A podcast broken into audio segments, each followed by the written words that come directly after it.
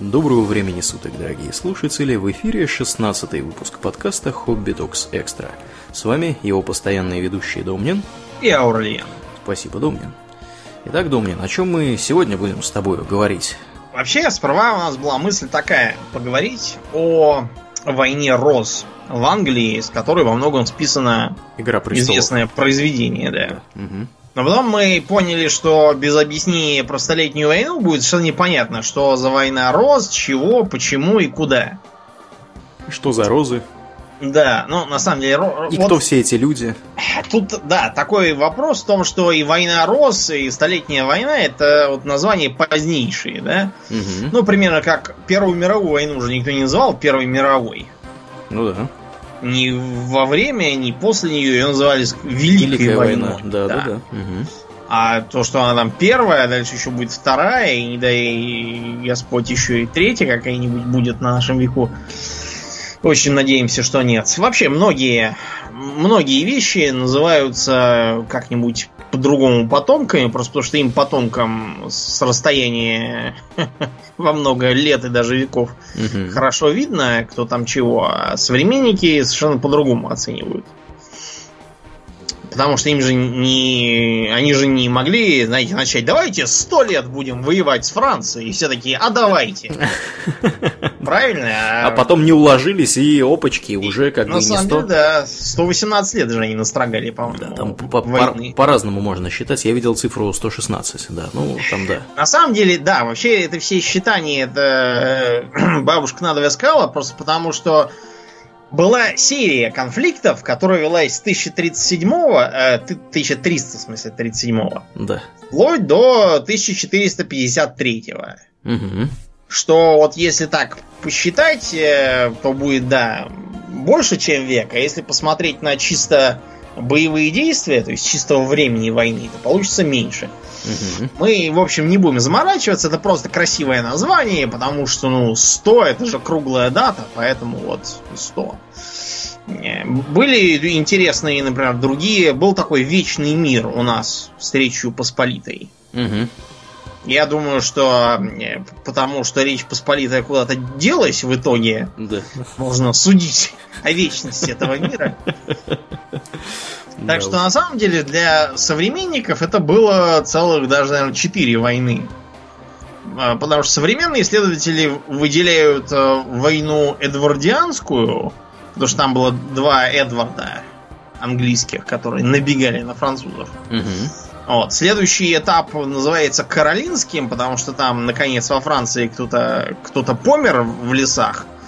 И к власти пришел король Карл V, который внезапно стал нагибать в обратную сторону. Мгм. А дальше уже в 15 веке происходила война Ланкастерская, потому что там ланнистеры, вернее их прототипы, всячески педалировали эту войну. Мгм.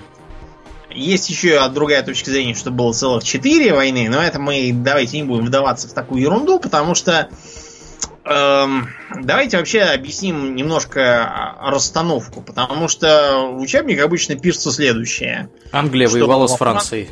Да, Англия воевала, да. Англия воевала с Францией. Англия всегда воевала с Францией. Англия с Францией действительно имела очень запутанную историю к тому моменту, начиная с 1060, э, с 1066 года, в которой случилось что? Гийом приехал и всех нагнул. Да, приехал из Нормандии Гийом и нагнул утомленную битвой при Стэмфорд-Бридже э, армию короля Гарольда Годвинса англосаксонскую. Там действительно была мега-битва.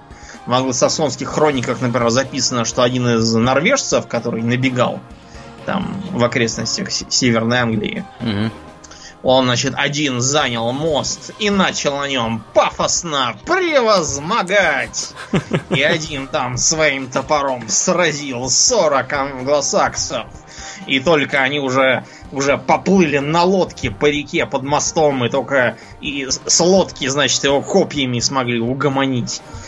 В общем, там была брутальная, конечно, битва, так что король э, Харальд Хардрада сложил голову, все оставшиеся в живых поехали домой. А Гарольд Годвинсон двинулся на юг встречать набегающего Вильгельма, Гийома этого, но не сдюжил, так что началась так называемая англо-нормандская династия. Э, всех англосаксов разогнали, кто-то из них там двинул в леса, давая почву мифам про Робин Гуда, кто-то был просто низведен в специальное такое сословие йоменов, которые как бы и не знатные, но при этом и не холопы. То есть просто какие-то мужики, у которых свои наделы, как будто у благородных. Угу но при этом они вроде как дворянами не считаются, но с другой стороны вполне себе много служат в армии.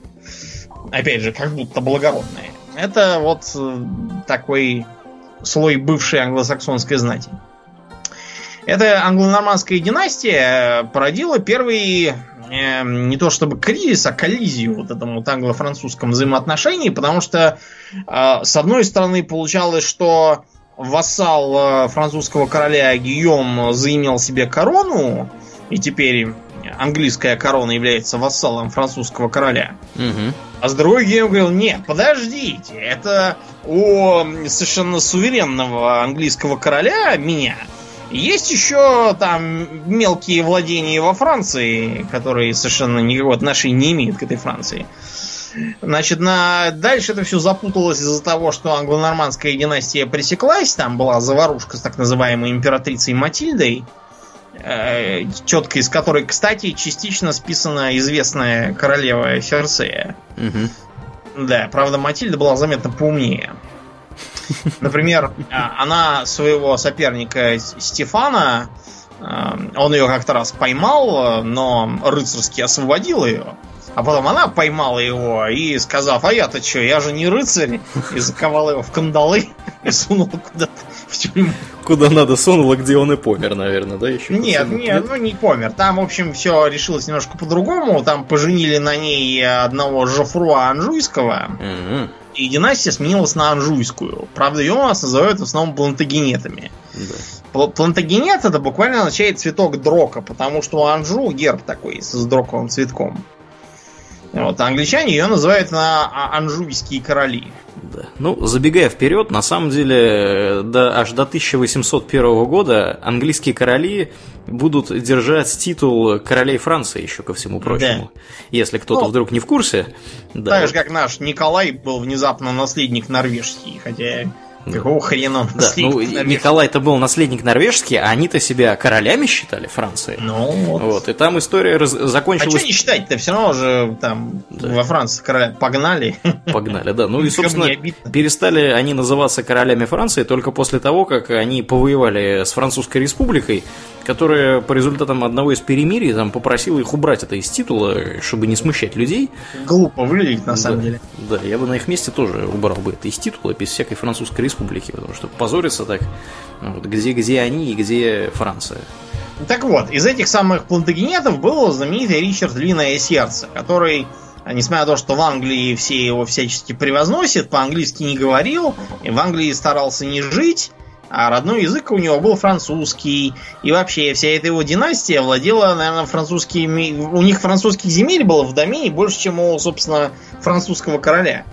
Угу. Из-за чего у плантагенетов были очень длинные, сложные и враждебные отношения с э, тогдашним французским королем, который перессорил э, Генриха, папу Ричарда, и его сыновей всех. Они там друг с другом бились.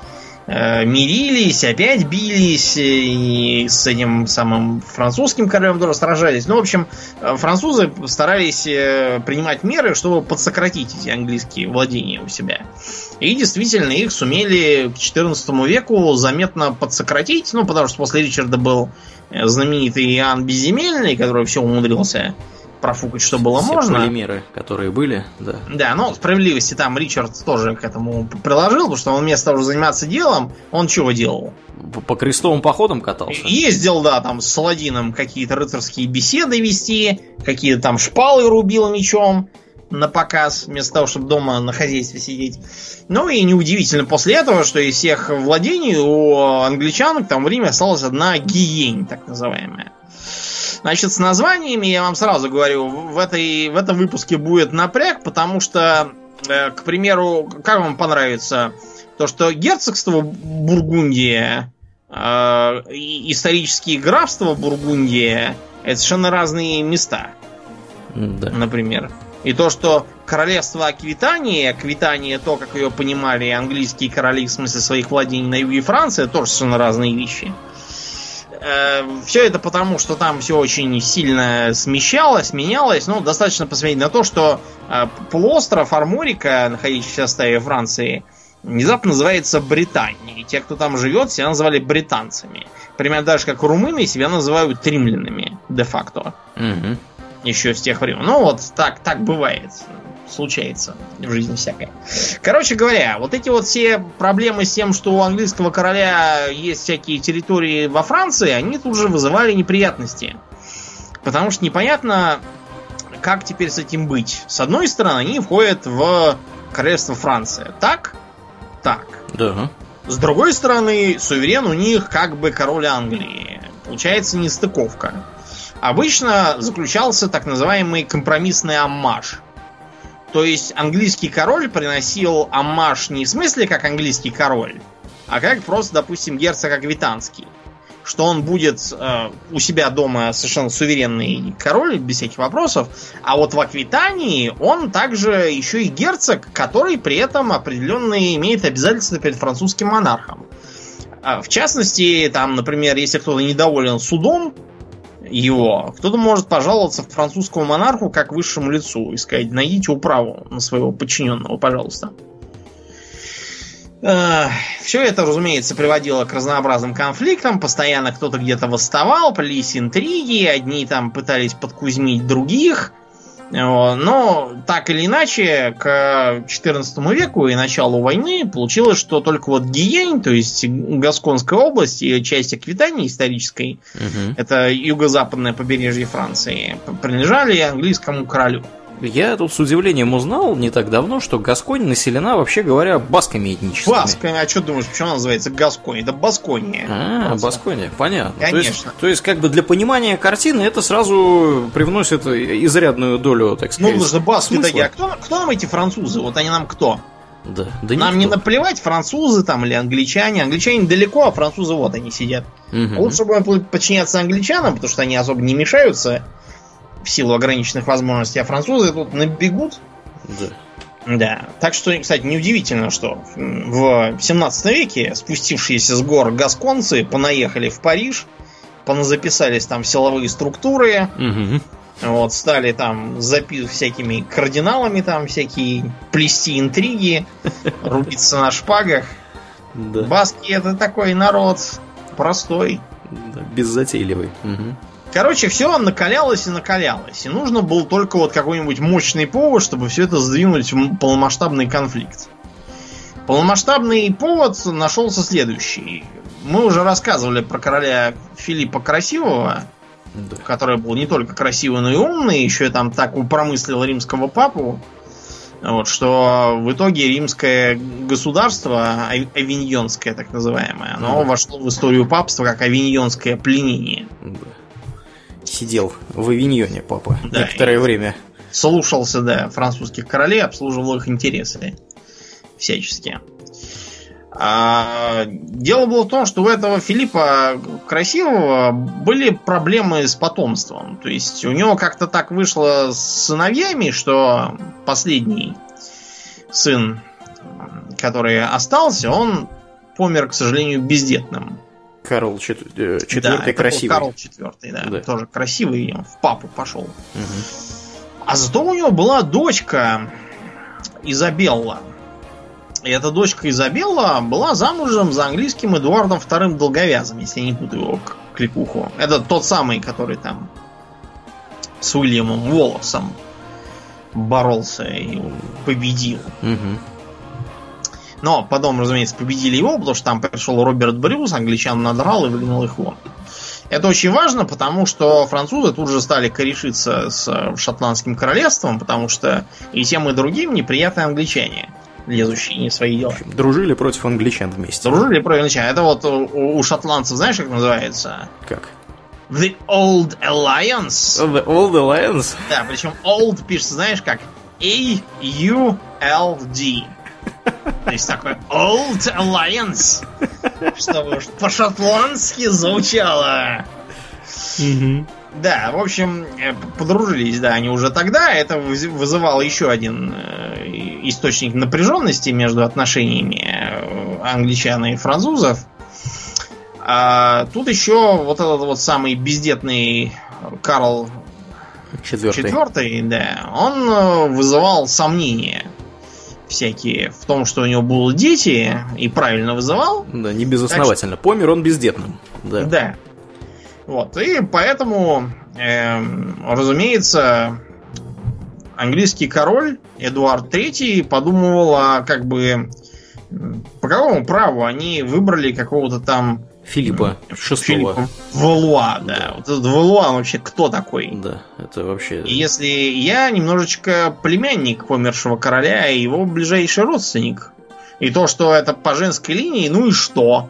А все равно. Потому что виноваты уж тем, что хочется мне кушать, так сказать. Французский король этот новый тоже резкий оказался. Да, он попытался оспорить э, владение Гиенью, ну, Аквитанией в целом, англичанами, стал говорить, что они плохо управляет, поэтому надо отобрать, дать кому-то другому. Ну и чтобы этому что-то противопоставить, Эдуард э, взял и свою старую претензию, которую мама-то вбивала в башку всю дорогу, что ты вот можешь стать французским королем, он и прибавил к своему титулу, что он э, король Франции и французского королевского герба, если я правильно понимаю этот архаичный язык. Угу. Герб-то тут при чем?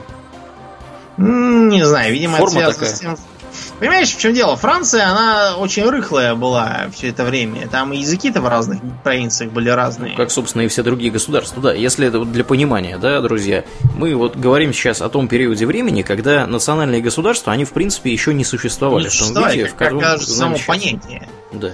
Поэтому, Например... да, там все были раздроблены на маленькие кусочки, все были там вассалами кого-то, и земли ходили по рукам, как только, так сказать, кому заблагорассудится из э, руководства. Поэтому зачастую бывало так, что одни там рубятся с другими, с какими-нибудь соседями, за что-нибудь там, за какую-нибудь деревню, ну вот, и всякое такое. То есть там черт ногу сломит вообще, что происходило. Вот, и да. все интересы были в основном семейные. Кто кому родственник, и кто там за кого впрягается отбирать у кого какие территории. Впрочем, уже были определенные экономические поводы, достаточно сложные для тех времен. Например, вот англичане очень сильно э, старались наложить лапу на Нидерланды. Я имею в виду большие Нидерланды, то есть сразу и, и современную страну, угу. и еще и Бельгию частично. Да, да. Связано это было с чем? С тем, что в Англии выращивали овец уже тогда. И очень здорово экспортировали шерсть. Потому что в шерсти остро нуждались Нидерланды. В которых, как можно понять из названия, заниматься сельским хозяйством не очень интересно. А овец так и вовсе негде выпасать.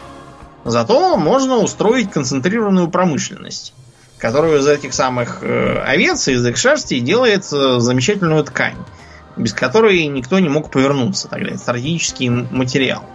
Например, доспехи серьезные того времени делать было без ткани нельзя. Просто. Вот. И поэтому англичане старались э, завязать отношения как с, непосредственно с крупными городами, так и с всякими там э, феодалами местными. Важность для англичан этой торговли подтверждает то, что именно Эдуард III, тогдашний король, э, для канцлера обязанность сидеть на чем? На мешке шерсти? Да, на мешке шерсти. Он, я не знаю, сейчас он сидит, не Насколько сидит. я понимаю, да. Ну вот, до сих пор сидит. Как видите, очень серьезно было.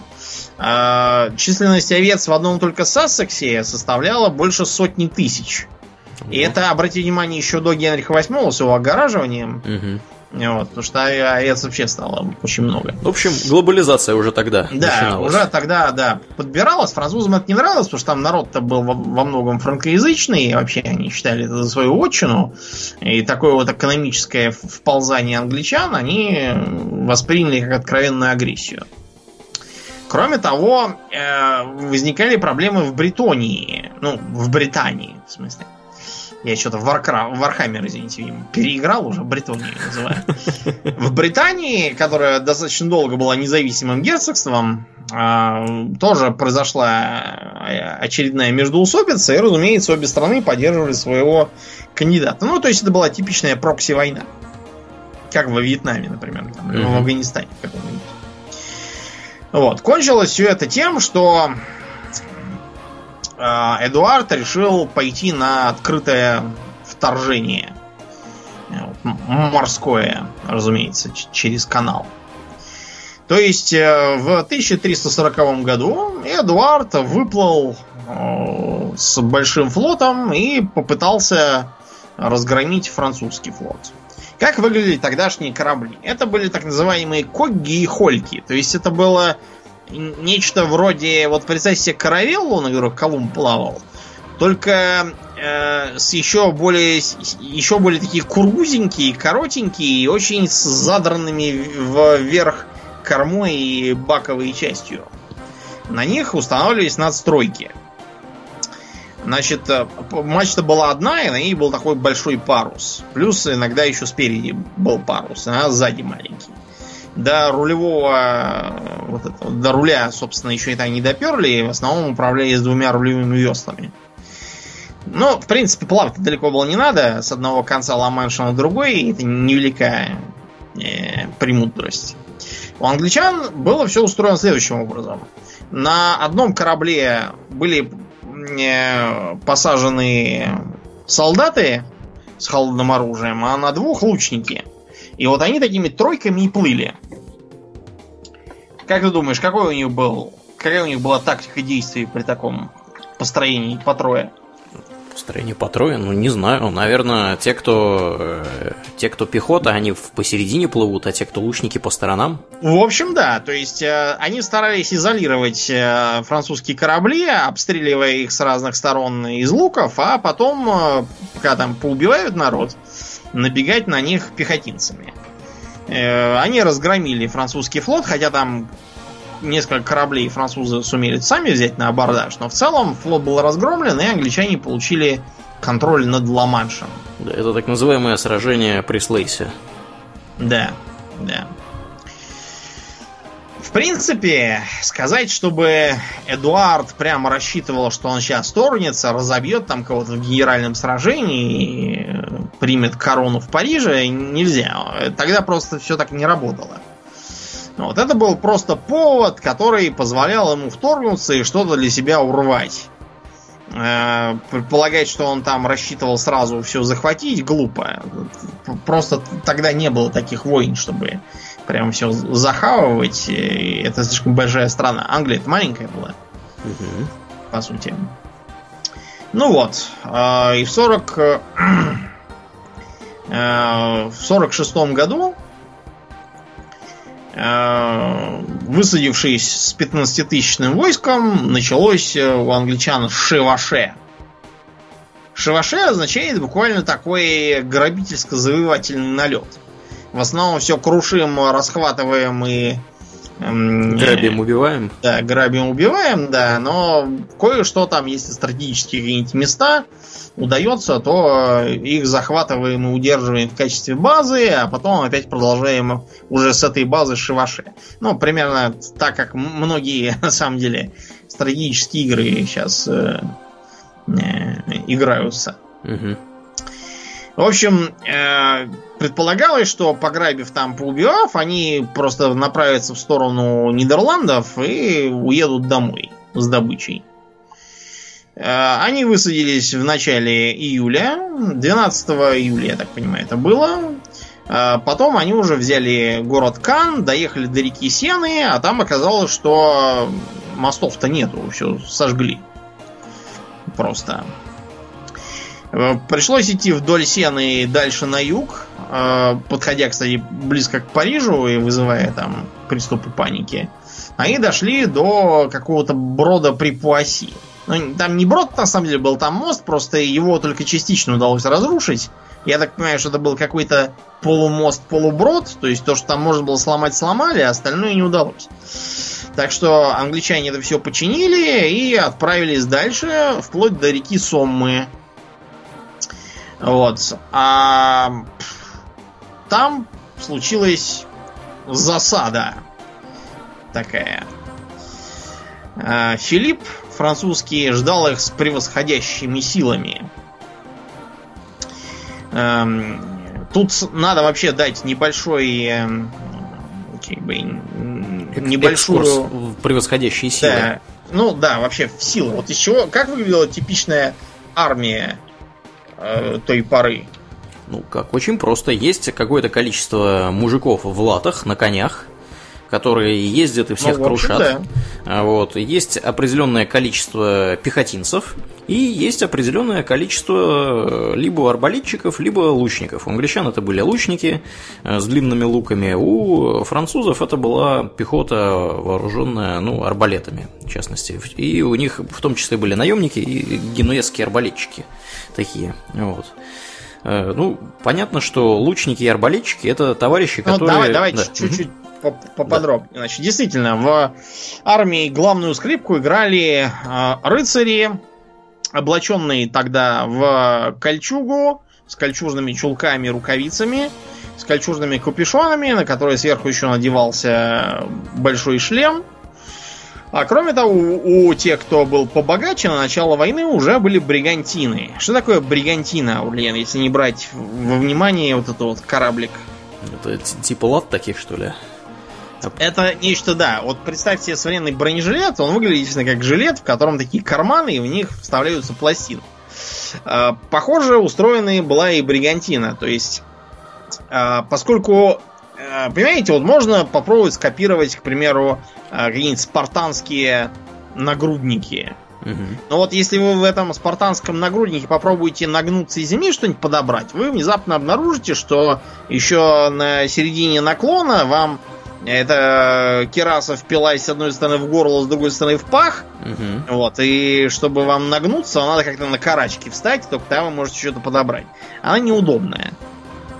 По этой причине э, поверх кольчуги надевался такой вот э, матерчатая жилетка, и в ней были кармашки, в которые вставлялись пластины, образовывавшие вот как у нас была такая вещь, как калантарь, то есть это кольчуга, на которую наклепаны квадратные пластины. Нечто подобное носили в ночном дозоре в сериале.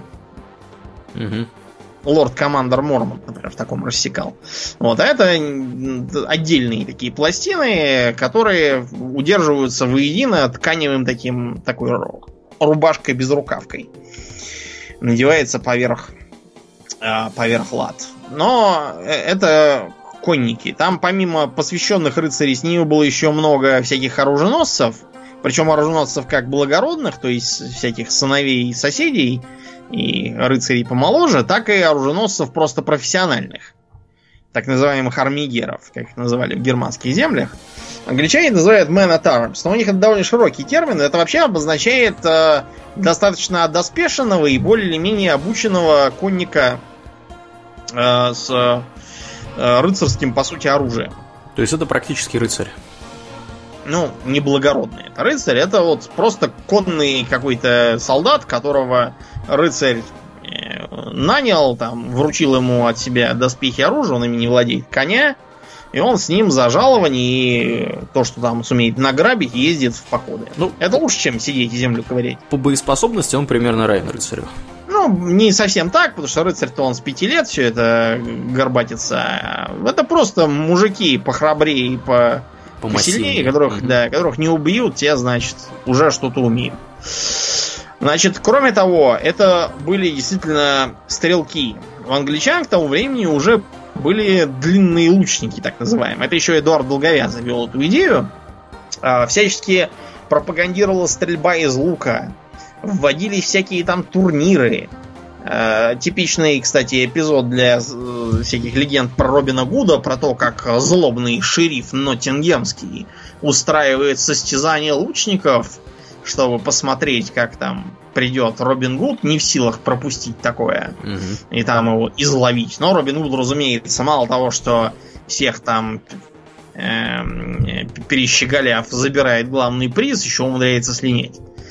Это такой уже расхожий сюжет. А, на самом деле эти состязания действительно были, и вовсе не для выманивания, не выманивания Робина Гуда, а для того, чтобы пропагандировать среди э, простонародья этих же йоминов, которые как бы простонародье, но при этом как бы еще и даже служивые могут быть свободные, потому что чтобы среди них это распространялось, и они занимались стрельбой из лука.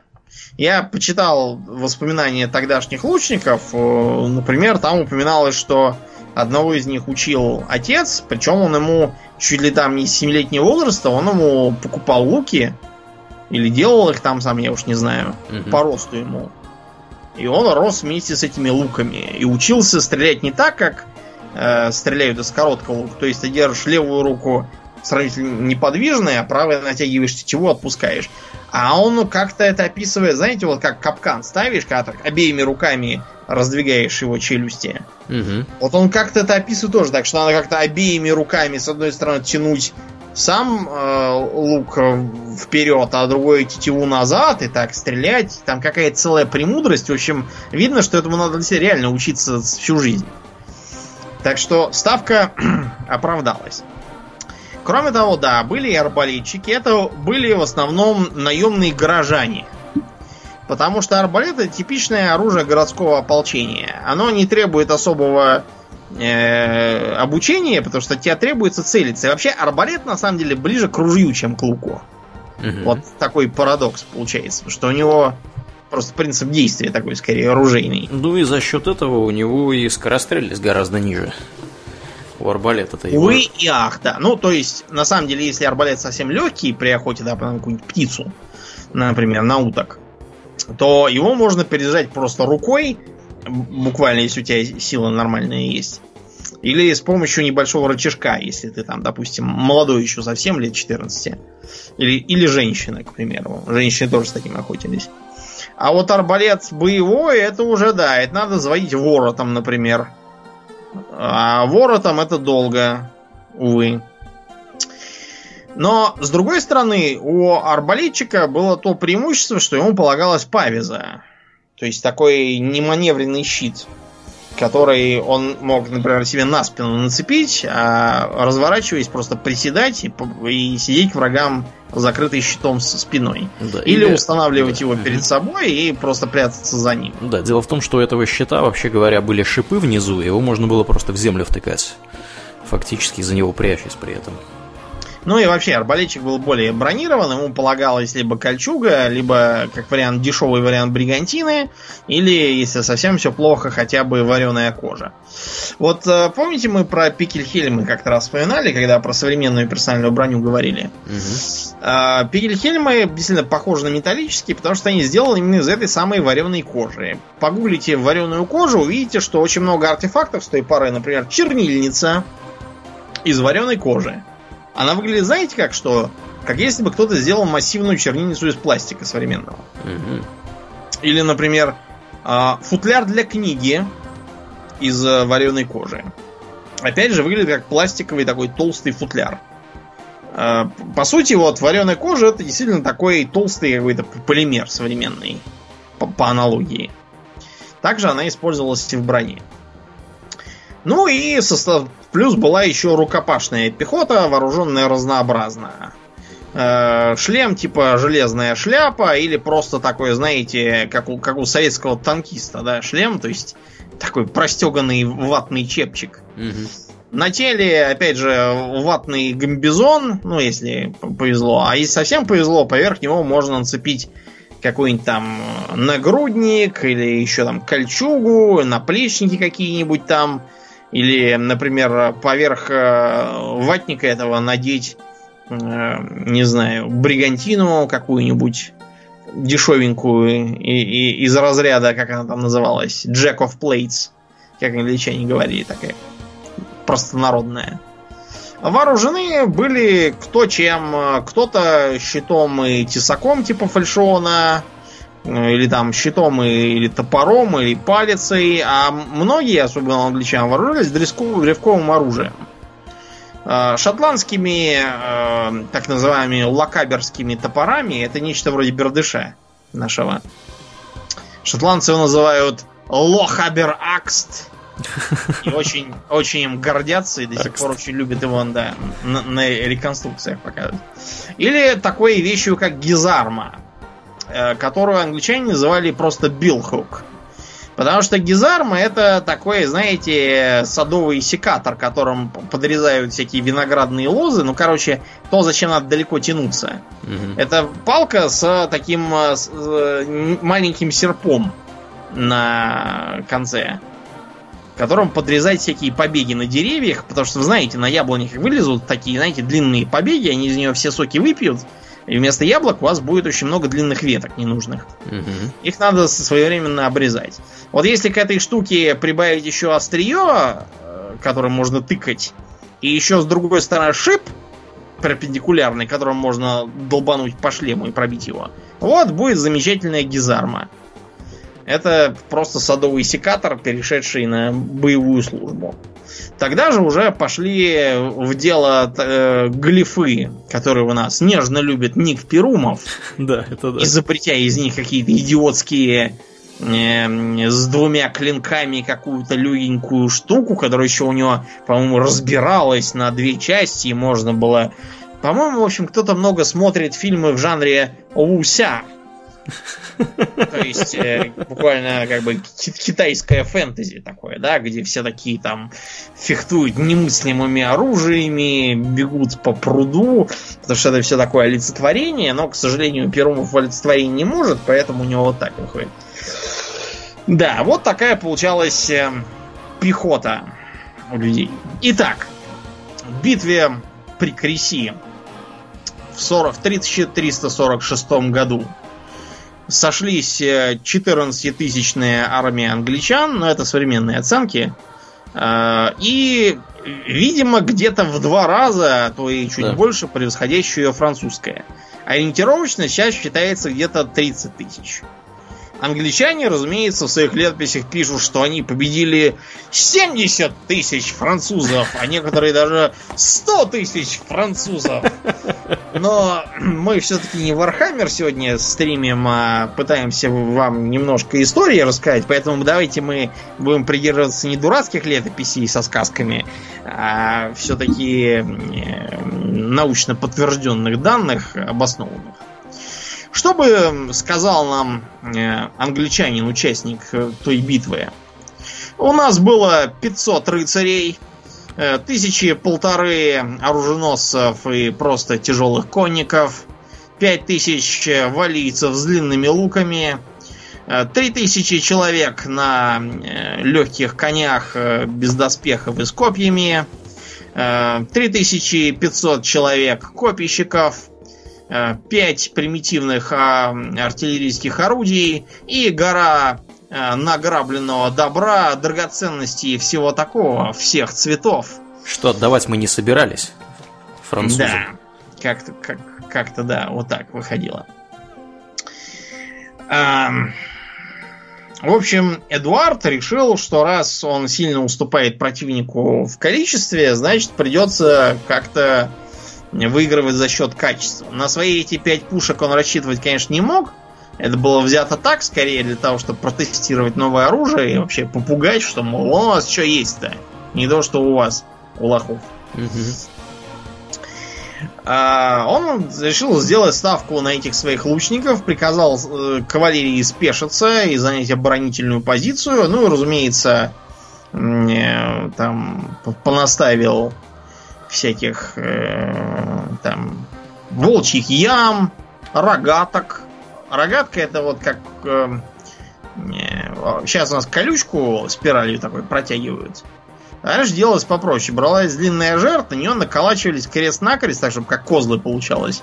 Угу. Колья, колья заострялись. Вот получалось такой вот аналог древней колючки против действий кавалерии. Ну и, в принципе, пехоте он тоже мешает, разумеется. э, хорошенько укрепился, заняв возвышенную позицию. Но, понимаете, Филипп французский, он, он же считал, что там 14 тысяч человек, а у меня 30 тысяч человек. Тут же все понятно да. сразу. Виктория из Анала Грасп. Да. А, кроме того, все сказки про какие-то там длинные луки он считал за ерунду, потому что у нас прославлены генуэзские арбалетчики. Да. Для понимания, На... друзья, э, длинными луками в Европе в континентальной не пользовался никто. То есть все, кроме англичан. Кроме англичан, которые не континентальная Европа, они там у себя на острове воевали. Э, вот, это и... валийское изобретение, да. это у валийцев они нахватались. Вот, и, Когда да, никто раз... вообще не думал, что это вообще что-то стоит, эти луки, ну, какие-то. И, и вообще, да. лук считался как бы оружием, э, предшествующим по эволюции арбалету, то есть да. как бы на тир ниже. Заведомо хуже, да. Да, да. Считалось, что это все. И потом, понимаете, с одной стороны, тут наемные профессионалы профессиональные солдаты, тут какое-то быдло крестьянское. Ну и что, что-то йомины там какие-то. Это было давно. Да. Короче говоря, э, генуэзцев отправили вперед. Проблема была в том, что они же не ходили со всем своим вооружением в зубах в походе. От этого очень быстро устанешь. Особенно если тащить на себе павизу. Если арбалет еще ладно, это надо по себе иметь, то павизу то все-таки надо на телегу положить и идти налегке, а не нести ее, надрываться. Да. Ну, они ее и не несли. Они ее не несли, а босс неизвестно где. Филипп говорит, ну-ка идите, постреляйте. Да. Они пошли, э, англичане тут же стали засыпать градом стрел. Генуэзцы попытались пострелять, но их тут же это все разубедило, они стали отходить. Да. Ну и как бы вам для сравнения, генуэзцы могли до 5 стрел в минуту выпускать, а англичане до 12. Ну и да. понятно, что как бы... До, до 5 это опять же в идеале. В идеале на, да. вам, вам не прилетает ежеминутно в шлем стрела, вы не падаете и не тратите несколько секунд, чтобы понять, кто вы, что вы и что так что было. Да. Кроме того, еще там было мнение, что перед этим э, то ли за ночь, то ли за две вообще был дождь, и арбалеты у них, э, так сказать, были не закрыты от дождя. И, ну, Яснейшее дело не в том, что они были закрыты, а в том, что там немножко подтопило местность, и арбалет надо заряжать, утыкая его в землю, наступая ногой, вот это вот все. Да, да. Э, было, короче говоря, не, сейчас точно нельзя сказать, что там было. Факт то, что арбалетчики на, начали отходить. Флип такой, «А вот оно, подлые наемники-то, как на них полагаться? Ну что, вперед, братья-рыцари! Чудо-богатыри. Да, можно прямо вот по этим генуэзцам, потому что чё, чё, зачем они нужны, если они такие? Ну и, в общем, да, конница поскакала действительно через отступающих генуэзских арбалетчиков. А надо вам сказать, что конница вообще-то противопоказано скакать через отступающего кого бы то ни было, если она не хочет потерять э, импульс. Потому что конь это не мотоцикл, вот, и он э, несколько устает, если его заставляют топтать сразу 40 человек каких-то мужиков да. бегущих.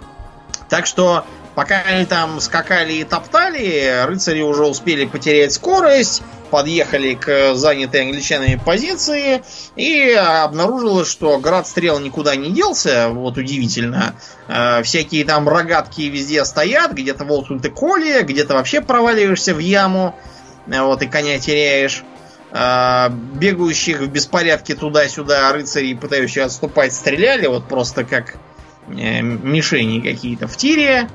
А, а те, кто все-таки доскакал, он уже был ну, никакой, у него ни импульса, ничего. Так что его тут же англичане по башке-то гизармы огрели. Вот, и на этом для них все закончилось. Боевое хранение при лонгбоуманах. Да. да, ну там рыцари тоже, потому что рыцари в Англии, они тоже не чурались, плевав на ладони, взять э, такую вот вещь, как вороний клюв. Это такой, знаешь, э, средней длины, метра два где-то, древко, угу. клевец, на длинном древке. У него, с другой стороны, молоточек. Вот там можно очень здорово молотком рыцарей по башке глушить, после чего их брать в плен и э, запрашивать с них выкуп. Очень удобное оружие. Ну, а если напало какое-нибудь быдло, то их, соответственно, острым клевцом тюк-тюк и готовы. 16 раз набегали французы, и 16 да. раз их отбили. В итоге насчитали 2200 э, трупов в гербовых сюрко. Это не значит, что 2200 рыцарей. Это значит, что 2200 рыцарей, еще тех, кого не привели с собой конников. Всяких оруженосцев, вот этих вот профессиональных солдат с ними на конях. Угу. Всякую пехоту, видимо, никто не считал, а генуэзцев тем более. Куча народу попала в полон к англичанам, сильно обогатив победителей. Вот. Французская армия де-факто перестала существовать. Эдуард совершенно спокойно прошел в Кале. Это порт Северной Франции, как раз на Ла-Манше. И вот еще больше века англичане там сидели да посвистывали. Да, ну, чтобы понять маразм ситуации, приведем еще такой факт, что э, на французской стороне погиб э, король Богемии, граф Люксембурга Иоанн I Слепой. А погиб он примечательным образом, поскольку он был слепой, он, ну, естественно, как он же рыцарь, э, благородный, так сказать, сеньор. Че же, мало ли что, слепой да, там. Это, это не, не повод Когда слепота не биться. мешала рыцарю. Да, да, да. В общем, он сел на лошадь, вот, э, привязал поводья к двум другим там рыцарям, и они все вместе дружной толпой поехали в бой. Ну, естественно, э, за первые там пять минут их езды вверх по холму, их, собственно, нашпиговали стрелами, и, в общем, Иоанн Слепой, и король Богемии, бесславно погиб. Вот. Ну и куча других там товарищей э, тоже потеряла, так сказать, части тела и голову, и вообще, да. Чтобы все еще хуже испортить для французов, они же посылали отчаянные письма в Шотландию, Угу. О том, что пока вот англичане нас-то набегают, давайте вы их там быстро начинаете мочить. Открывайте а второй фронт. Да, второй фронт там на севере у себя. Ну, король Дэвид и послушался, вот, и отправился набегать на Северную Англию в тот же самый год, когда Эдуард поехал в 46-й. Да, и решил, что сейчас-то он тут всех нагнет, но, вы в битве при Невилс Кросс, там просто был какой-то крест еще при англосаксах поставленный, угу. каменный. Я не знаю, еще он остался или нет, надо будет почитать что-нибудь про это. Произошла битва, в которой, конечно, шотландцы хотели повторить подвиги Уильяма Уоллеса, подразнить англичан голой задницей. Вот, что там еще делал Уильям Волос, если верить этому идиотскому фильму, не имеющему ни малейшего отношения к реальности. Короче, только вышло совсем не то, что у Волоса, потому что там англичане опять заняли оборонительную позицию, поскольку у них время-то работало на них, а вовсе не на шотландцев, они же набегали. Э, Дэвид решил наступать. Проблема в том, что там между ними и англичанами была куча всяких естественных препятствий, разбросанная по местности. Поэтому вместо трех могучих колонн, э, долженствовавших сокрушить э, англичан, до них дошли какие-то кучки, которые тут же получили по сусалам и побежали обратно. Увидев, что дело движется в сторону победы англичан, а наследник бездетного короля Дэвида, его племянник, внезапно вспомнил, что у него есть какие-то срочные важные дела дома. И Утюг убежал. забыл выключить. Да, тут же, да, забыл потушить очаг и побежал.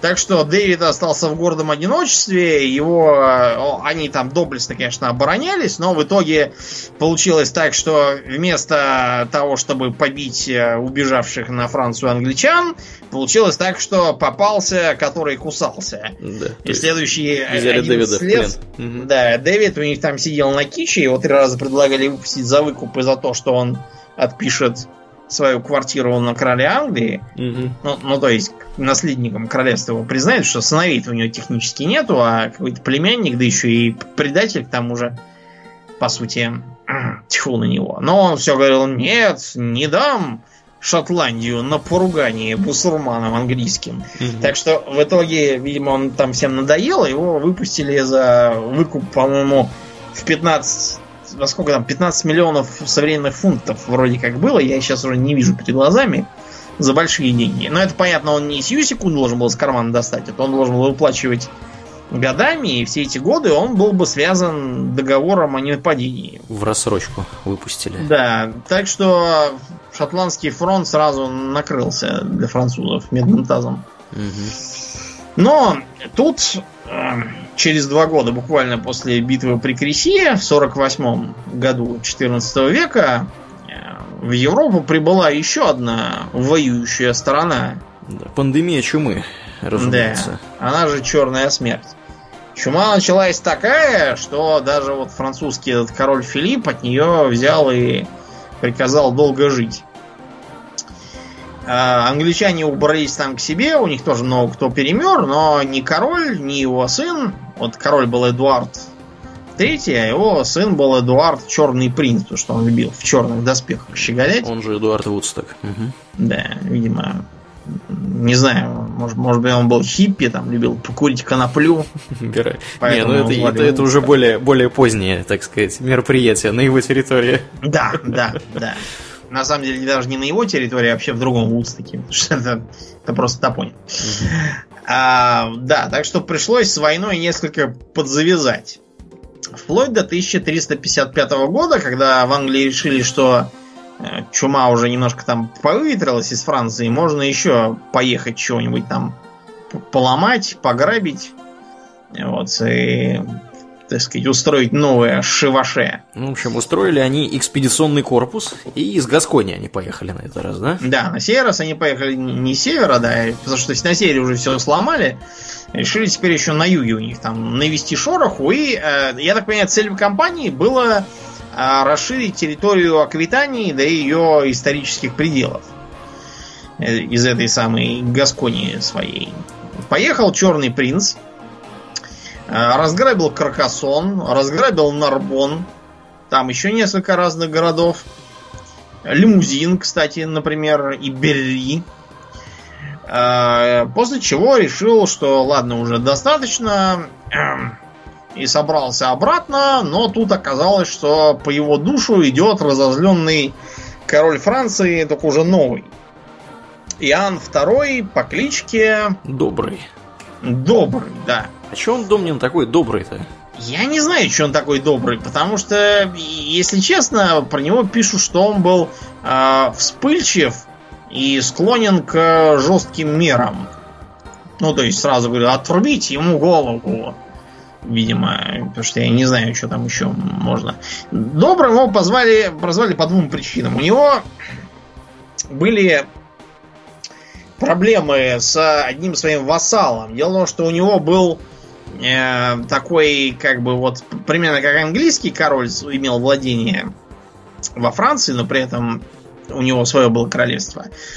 Как будто одного было мало, там был еще один такой вот э, граф э, Эврио, которого звали Карл, и он для совместительства был еще э, король Наварры. Наварра это вот сейчас в Испании, как раз на границе с Францией, там такое было мелкое королевство, из него потом еще один король э, французов вылез, Генрих Наварский, он же Генрих IV, первый Бурбон.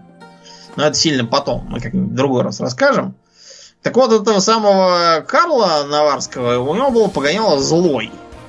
Из-за того, что... Он нереально был отморозок. В общем, из-за того, что, видимо, у этого Иоанна Доброго были постоянные контры со злым, он его даже как-то раз отправил пополировать задницы Нары, видимо, его по как бы аналогии решили, что раз тут был злой, то это стопроцентно добрый. Хотя, честно, вот по его личным качествам... Оба, оба отморозки были. Да, ну не, не, я не сказал, что отморозок, просто такой обычный человек, ничего не, не сказать, что прям совсем злой, и не то, чтобы прям сильно добрый. Но у него были другие качества, которые некоторыми оценивались как добрые, а некоторыми как, как очень глупые, откровенно. Да. Дело в том, что э, Иоанн сумел подловить Эдуарда Черного Принца при Пуатье, как, когда он как раз там все пограбив и разорив, собирался уже сворачивать лыжи. И как бы опять получилось, что преимущество численное на стороне французов, потому что они у себя дома, а англичане де-факто э, возглавляют, да, такое, знаете, какой-то э, грабительский налет, куда особо много народу не берешь, просто каких-то отборных э, пехотинцев набираешь. Так что получалось, что у англичан было всего 6 тысяч человек, из которых только 3000 это конница, 2000 лучников и 1000 человек какой-то гасконской пехоты местной, набранной на месте. Да, и причем э, настолько все было скверно, что перед боем англичане многие вообще были в рыцари произведены. Спешно, да, да. потому что иначе просто не получалось составить копья. Что такое рыцарское копье, Аурлен? А что такое рыцарское копье? Это тактическая единица. Вот примерно как у нас есть э, взвод, я думаю, будет логично, да? У нас есть взвод. Во взводе у нас примерно 30 человек, это три отделения по 10 человек. Вот. Э, плюс ко взводу обычно придается еще какой-нибудь такая маленькая-маленькая артиллерия. Обычно это э, расчет или там, как это считать, батарея автоматических гранатометов. Получается где-то человек 38 примерно. Угу. Вот, и оно, вот это вот тактическая единица, которой можно действовать, в общем. А рыцарское копье это вот то же самое. То есть это, собственно, рыцарь, который имеет флаг и герб. Это его оруженосец-ученик и оруженосцы, которые наемники. Это его приведенные с собой легкие конники, лучники, там всякие с алебардами мужики. Вот это вот копье. То есть человек где-то там 15 может быть. Э, это представляет собой определенную сложность в расчете численности э, средневековых армий, потому что в летописи-то учитываются вовсе не каждый там второй, который держал щит и который там из лука стрелял где-то, а учитывают только рыцари и их копья. Поэтому, сыры. Да, приходится в известной мере умножать, так сказать, на как какой-то коэффициент, прикидывая, что там могло быть. Так вот, учитывая, что на эти 6 тысяч набежало около 12 тысяч э, французов, причем из них подавляющее большинство были именно кавалеристы тяжелые.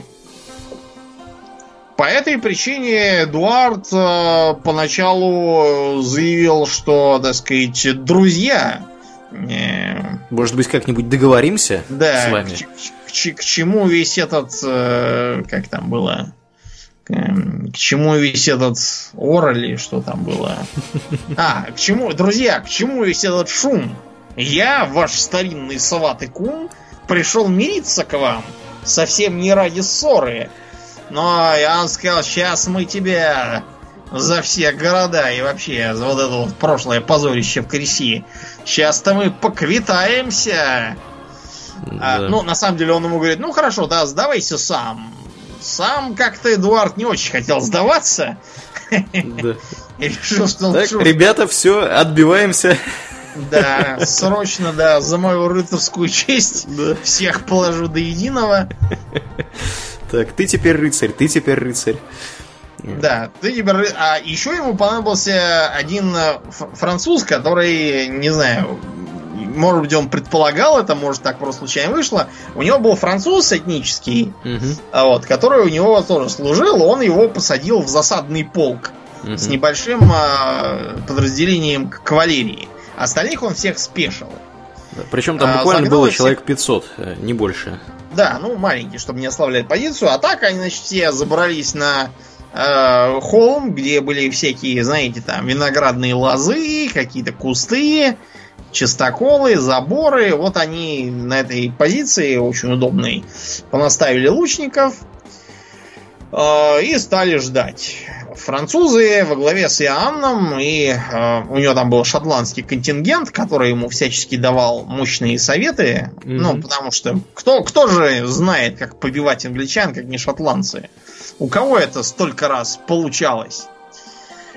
Э, кроме вот Уильяма Волоса, им, блин, похвастаться путем нечем. Они все лезут в какие-то... Короче говоря, они ему насоветовали сделать, как у них в горах. Зачем кататься на лошадях? Лучше давайте тоже спешимся и пойдем на них и всех их порубим. В крайнем случае мы просто их числом задавим. А если мы сейчас поскачем на лошадях, то да, получится как в прошлый раз в принципе, не такой уж глупый совет, на самом деле. Тем более, что эти в виноградниках спрятались. Да, да, да. Но тут вмешалась э, другая проблема, то, что рыцари, они отличаются совершенно недисциплинированностью по нынешним временам. Угу. Это даже иногда отражается к чести некоторых разработчиков в варгеймах. Был, например, такой варгейм, как э, Кодекс войны, на международном рынке как Fantasy Wars. Там у одной из сторон, э, срисованной с Вархаммера Империи, там довольно серьезная тяжелая кавалерия. Проблема в том, что все абсолютно, кроме ровно одного варианта развития, самого высшего, у них имеют черту недисциплинированность. И они могут понестись на противника, потому что они увидели и понеслись. Сломать тебе весь хитрый план. Вот такая же неприятность случилась и с Иоанном Добрым. А, какие-то англичане вроде как на левом фланге у, себя куда-то бежали. В панике. Честно говоря, трудно. А, а неизвестно, на самом Да, деле, да. что вообще что это было. Может быть, это какой-нибудь разведывательный и там или вообще мародерский отряд э, бегом возвращался к своим, пока не началась битва. Может быть, кто-то, я не знаю, там решил какое-нибудь перестроение провести. Может быть, кто-нибудь кого-то в тыл отправлял. Короче, какое-то началось шевеление, и э, французы решили, ого, бегут, скорее вперед, рубим их, понеслись. А, началась какая-то совершенно беспорядочная э, свалка, кто-то напоролся на э, подготовленные позиции, застрял и попал под обстрел, кто-то сумел более-менее привести себя в порядок и начать э, организованный штурм, но в итоге ничего из него де-факто не вышло. Пока французы всем этим занимались, в битву уступил засадный полк на конях. А, Засадного полка у французов не было, кроме одного. Кого, Урлиен? А кого? Собственно, Иоанна Доброго, который перед битвой оделся вместе с 19 другими рыцарями в белые сюрко, якобы, чтобы его там не смогли вычислить и убить. Но я подозреваю, что это скорее для того, чтобы, чтобы было пафосно, и чтобы они такие все в белом.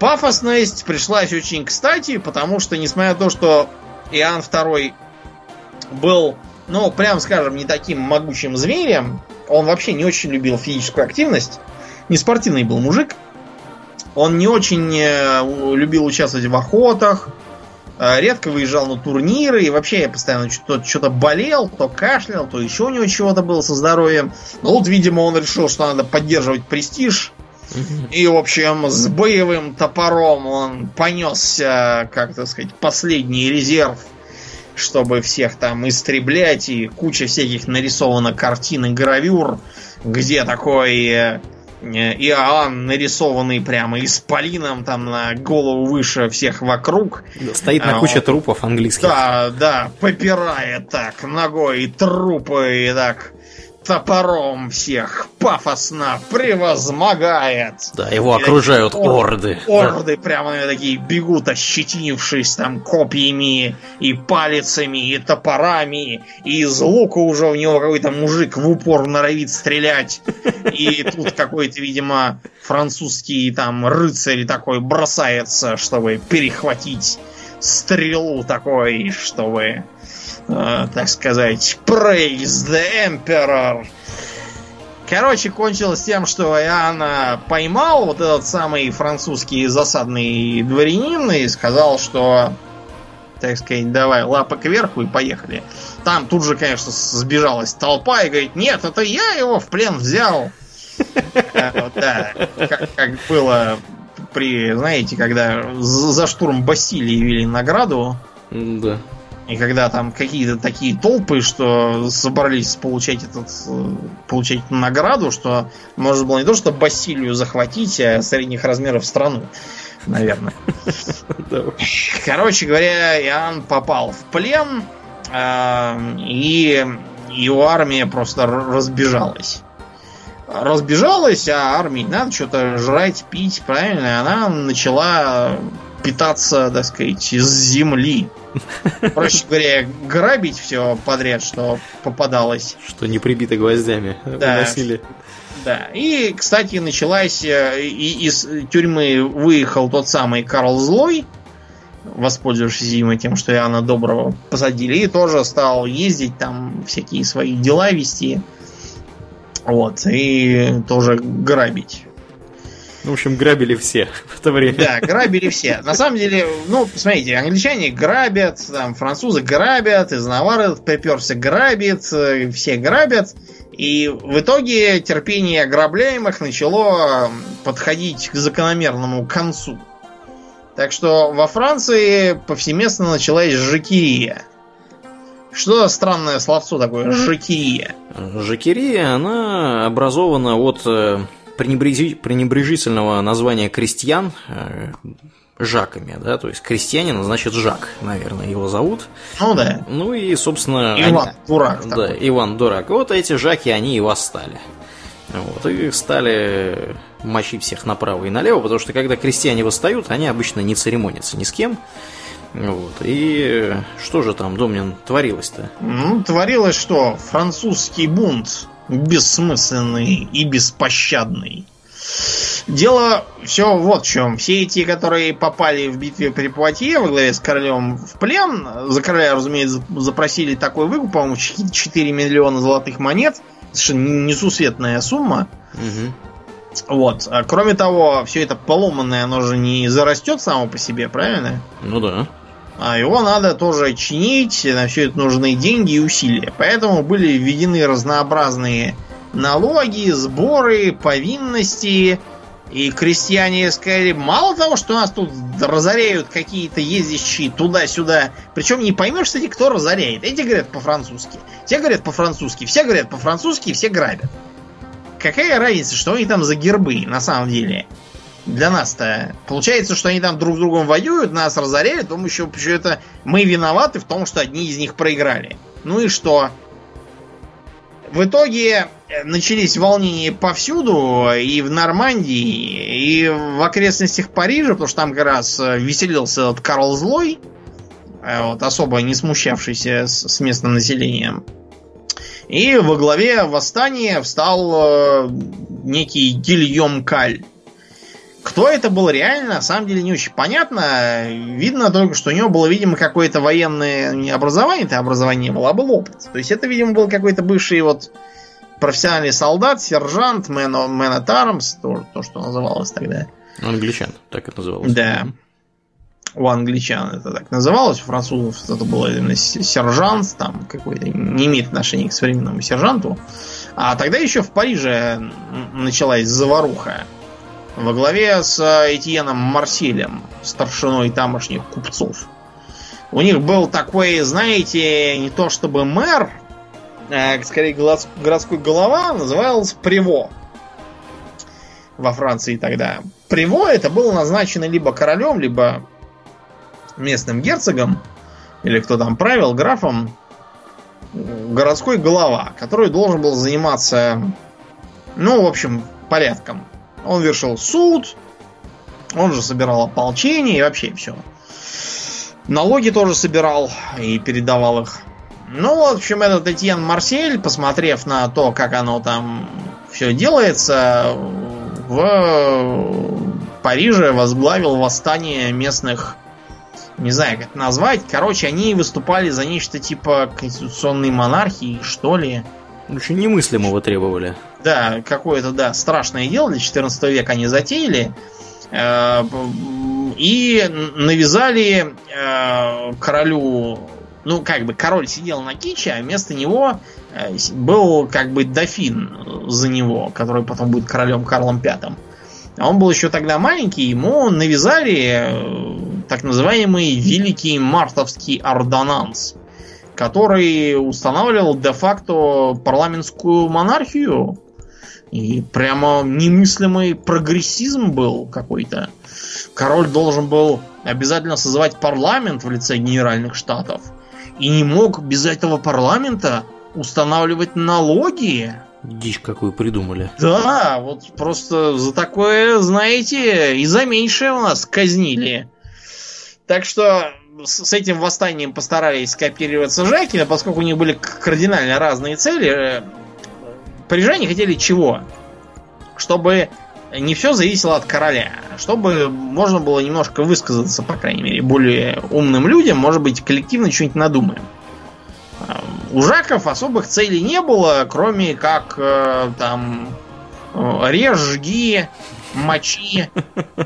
Что еще, да, вот они хотели конкретно? Кроме того, что они на всех обозлились, у них целей, получается, никаких и не было. Эм, в итоге э, кончилось все тем, что Карл Злой решил, что раз уж тут не очень складываются его собственные комбинации. Оперативные. Да, то можно, так сказать, поразвлечься немножко подавлением восстаний. Э, он э, со своим войском встал напротив позиции Гийома Каля, который вообще-то предлагал отходить, но его приспешники говорят, да чё, да мы их сейчас всех замочим, да мы их вообще... Одной левой. Да, но все-таки, учитывая, что они уже получили некоторые боевые опыты, кое-что даже сумели там кого-то там даже победить и вообще занимали выгодную позицию, Карл Злой вызвал Гийома, поручившись ему, разумеется, рыцарским словом, что ничего там не случится, на переговоры. Гийом Каль пришел, и внезапно оказалось, что э, Карл Злой был действительно злой. И плевать он хотел на всякие честные слова. Да, кто бы мог подумать, что вот, что человек с такой, с такой кличкой окажется не очень хорошим, наверное, с моральной точки зрения. Что же он сделал с этим гражданином? Ну, что сделал? Он его короновал в мужицкие короли. Дело просто в том, что у Гийома Кали была как бы официальная должность генерал-капитан Жаков. Угу. Вот он его короновал в короли Жаков, чтобы повысить его социальный статус. Проще говоря, взяли железный стул, хорошенько его разогрели на огоньке, посадили на него Гийома Каля, ему надели раскаленную эм, корону. Ну, то есть такой, знаете, треножник, который ставит всякие таганок, то, что у нас называется. Uh-huh, uh-huh. Такой треножник с, с кольцом, в который вставляется котел, чтобы над костром греть туристам. Вот ему перевернутый такой таганок, раскаленный на башку надели. Ну и, в общем, он, разумеется, помер от этого. А все остальные растерявшиеся были перебиты поголовно. Ну и, и не только. Они перебиты вообще. Все, все, кто попался, на самом деле, выглядел вроде как простолюдин, все были перебиты, потому что не хрен тут бунтовать против благородного сословия. А, пока французы всем этим занимались, а, Эдуард Английский решил, что что-то я все езжу, езжу, давайте еще что-нибудь себе урвем на сей раз. И поеду на этот раз сам. А, у французов ввиду полнейшего разброда вот всех этих там восстаний и тому подобного, возможности к обороне были почти нулевые. Так что Эдуард совершенно спокойненько вызудился и пошел к городу Реймсу. А в городе Реймсе короновались французские короли, так что он рассчитывал, что его сейчас, так сказать, э, ворота откроют, корону наденут, ну и все. Франция де-факто перестав существовать, король у него там сидит, заложники, туда все, ну и, и, и дело в шляпе. Оказалось, что нифига не в шляпе, потому что в Реймсе заперлись и сказали, что его не пустят и короновать не будут. И вообще никого дома нет. Приходите да. завтра. Мы вас не знаем, так сказать, кто вы такой. Он его пытался больше месяца осаждать, ничего не вышло. Ну, потому что он совершенно не рассчитывал на какие-то осады и шел пограбить, а вовсе не э, штурмовать серьезные укрепления, как были э, в Реймсе. Так что оттуда пришлось заворачивать оглобли. Э, дальше он пошел э, куда там? На Париж он пошел. А, да, в Париже тоже ничего не вышло. Потом он сунулся в Шартер, и Шартре тоже ничего не получилось. Ну и в итоге, после того, как прошла Пасха, сразу после нее началась невиданная гроза. А в эту грозу выпал град размером чуть ли там не с футбольный мяч. Угу. И поубивал огромное количество и людей, и коней. И, как, в общем, началась давка, все побежали, кого-то затоптали, кто-то куда-то просто сгинул, неизвестно куда. Короче, Эдуард решил, что это все как-то подозрительно. Вот только что была Пасха, и тут же уже град. Может, это, это ему кто-то там сверху немножко намекает? Что, может, надо бы подвязать э, слегка своим... С, с грабежами, да. Да, и ехать домой и быть довольным тем, что есть, а то, знаете, может и град на голову упасть. Мгм. Какой-нибудь.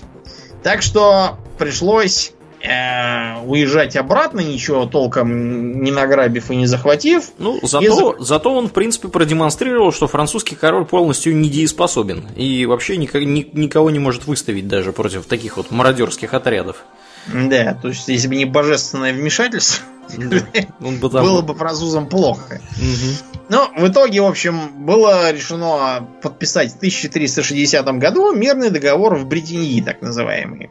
Эдуард, так уж и быть, отказался от французской короны. Ну, в смысле, отказался от того, чтобы ему прямо сейчас ее дали, а так-то нет, не отказался.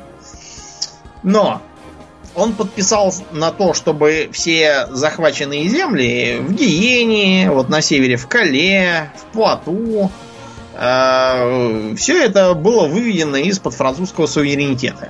То есть даже никакого там аммажа он не должен был бы приносить и мог там делать абсолютно что хотел. В общем, треть территории Франции внезапно оказалась Их, английской. Да, них. Ну и кроме того, Иоанна Доброго отпускали домой не за просто так, за красивые глаза, а за 3 миллиона золотых монеток. Э, Это немало. Немало. Проблема была единственная в том, что как бы 3 миллиона золотых монет собирать э, для того, чтобы приехал король, сидящий неизвестно где, это все-таки не очень интересное занятие, поэтому было решено Иоанна отпустить, чтобы он сам за себя собрал этот выкуп и сам его прислал. А чтобы ему интереснее собиралось, за него был оставлен его сын Людовик. Я так понимаю. Да, Да. Людовик Анжуйский. Да, это втор- второй сын его был, да. Да, в залог, так сказать, остался. А, к сожалению, пока там Иоанн все это собирал, оказалось, что Людовик э, был крайне огорчен этим поворотом и думал, вот смотрите, по-дурацки попал в плен папа, а сижу почему-то здесь на киче я. А Почему? Да. Не хочу. Условий здесь никаких, э, климат плохой.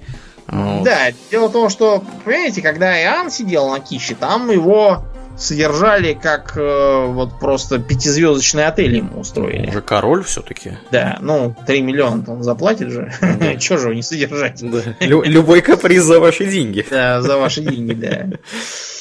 А Людовика немножко по-другому содержали, потому что чего ради-то? Кто он такой? Даже Да, не наследник, Иоанн- а второй Иоанн решит, сын. что хорошо живет мой сын там, ну и пусть живет. А 3 миллиона платить не буду. Для чего мне это надо, чтобы Ну, в общем, сына перестали содержать? Да. В общем, через два года он свалил от- из, из этого плена а, вот, в Ну и 1362 году. как бы хорошо, и он такой будет сказать, а вот вам, а не 3 миллиона золотых. Да? Внезапно, внезапно обнаружились у нас 3 миллиона золотых неучтенных. Ну, будем Да. сами их использовать теперь. Да, вдруг оказалось. А Англии мы ничего не должны, потому что их заложников нет. Если хотите 3 миллиона золотых, идите и возьмите. Да. Но это было бы, Домнин, в нормальной, так сказать, в адекватной вселенной. А что случилось а что на самом деле? в нашей да, больной вселенной? В нашей больной вселенной Иоанн э, сказал, ну что же это как-то не по-рыцарски вышло, что вот мой заложник-то сбежал. Выходит, что я теперь должен возвращаться в Аполлон. И вернулся в Аполлон. Несмотря, да, на то, что ему его весь королевский совет чуть ли не прямым текстом говорил, Ваше Величество, вы что, дурак? Вы нашли время устраивать тут ка- какой-то рыцарский э, благородство, играть тут каких-то рыцарей круглого стола? Вы понимаете, что в стране бардак, Да. что вассалы вот-вот, знаете, кто куда уже поглядывают и отложиться норовят? Мгм. Вы вообще никак не хотите немножко пожить в стране, поправить? Да, Но с Иоанном было ничего не поделать, у него же доблесть рыцарскую заморать. Так сказать, не мог он. да. Мгм. И поехал И назад. поэтому, да, он поехал обратно, и так там властью Божию помре. Его там, кстати, встречали, знаете, там чуть ли не с салютами, если бы там были салюты. Все там с пирами и турнирами, потому что где же еще мы такого дурака себе найдем? Лопушило. На самом деле. да. Трехмиллионного. А, потому что я, я думал просто в Англии такие думали, черт, ну кто упустил этого Людовика? Теперь да. плакали наши денежки, да. а этот дурак, знаю, едет обратно. Ну, ну вот как, как при таких условиях не быть грабителями и ворами? Ну да. правда же, ну это, так сказать, без лоха и жизнь плоха. Ох, да, да. Тут, к счастью, помимо Града, высшие силы решили немножко пособить э, Франции более существенными мерами, поскольку вместо бессмысленного этого Иоанна на престол сел Карл V, у которого погоняло мудрый. И не безосновательно. Не да. А, Карл V, безусловно, желал вернуть все, что было потеряно, но лезть вот так вот прям на рожон он не хотел. Так что он решил сперва немножко попробовать силы в очередной прокси-войне, которая разгорелась в Кастилии.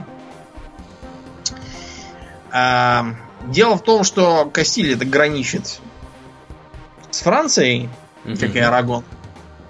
Испании-то единой не существовало. А в Кастилии началась заварушка. Был там такой Педро Эль Круэль, на которого ополчился вместе со многими другими его брат Энрике Тростамара.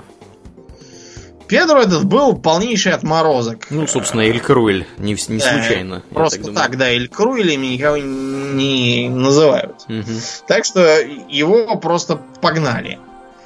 А Педро решил, что тут рядом, он, смотрите-ка, Гиень, где в Бордо как раз обретается его приятель, черный принц Эдуард. И он ему пообещал мучо динеро за то, чтобы съездить там, помочь в установлении конституционного порядка в соседней Касси. Ненадолго причем, да. Ну да, он съездит, деньги получит и все. То есть фактически наемническая такая операция. Да.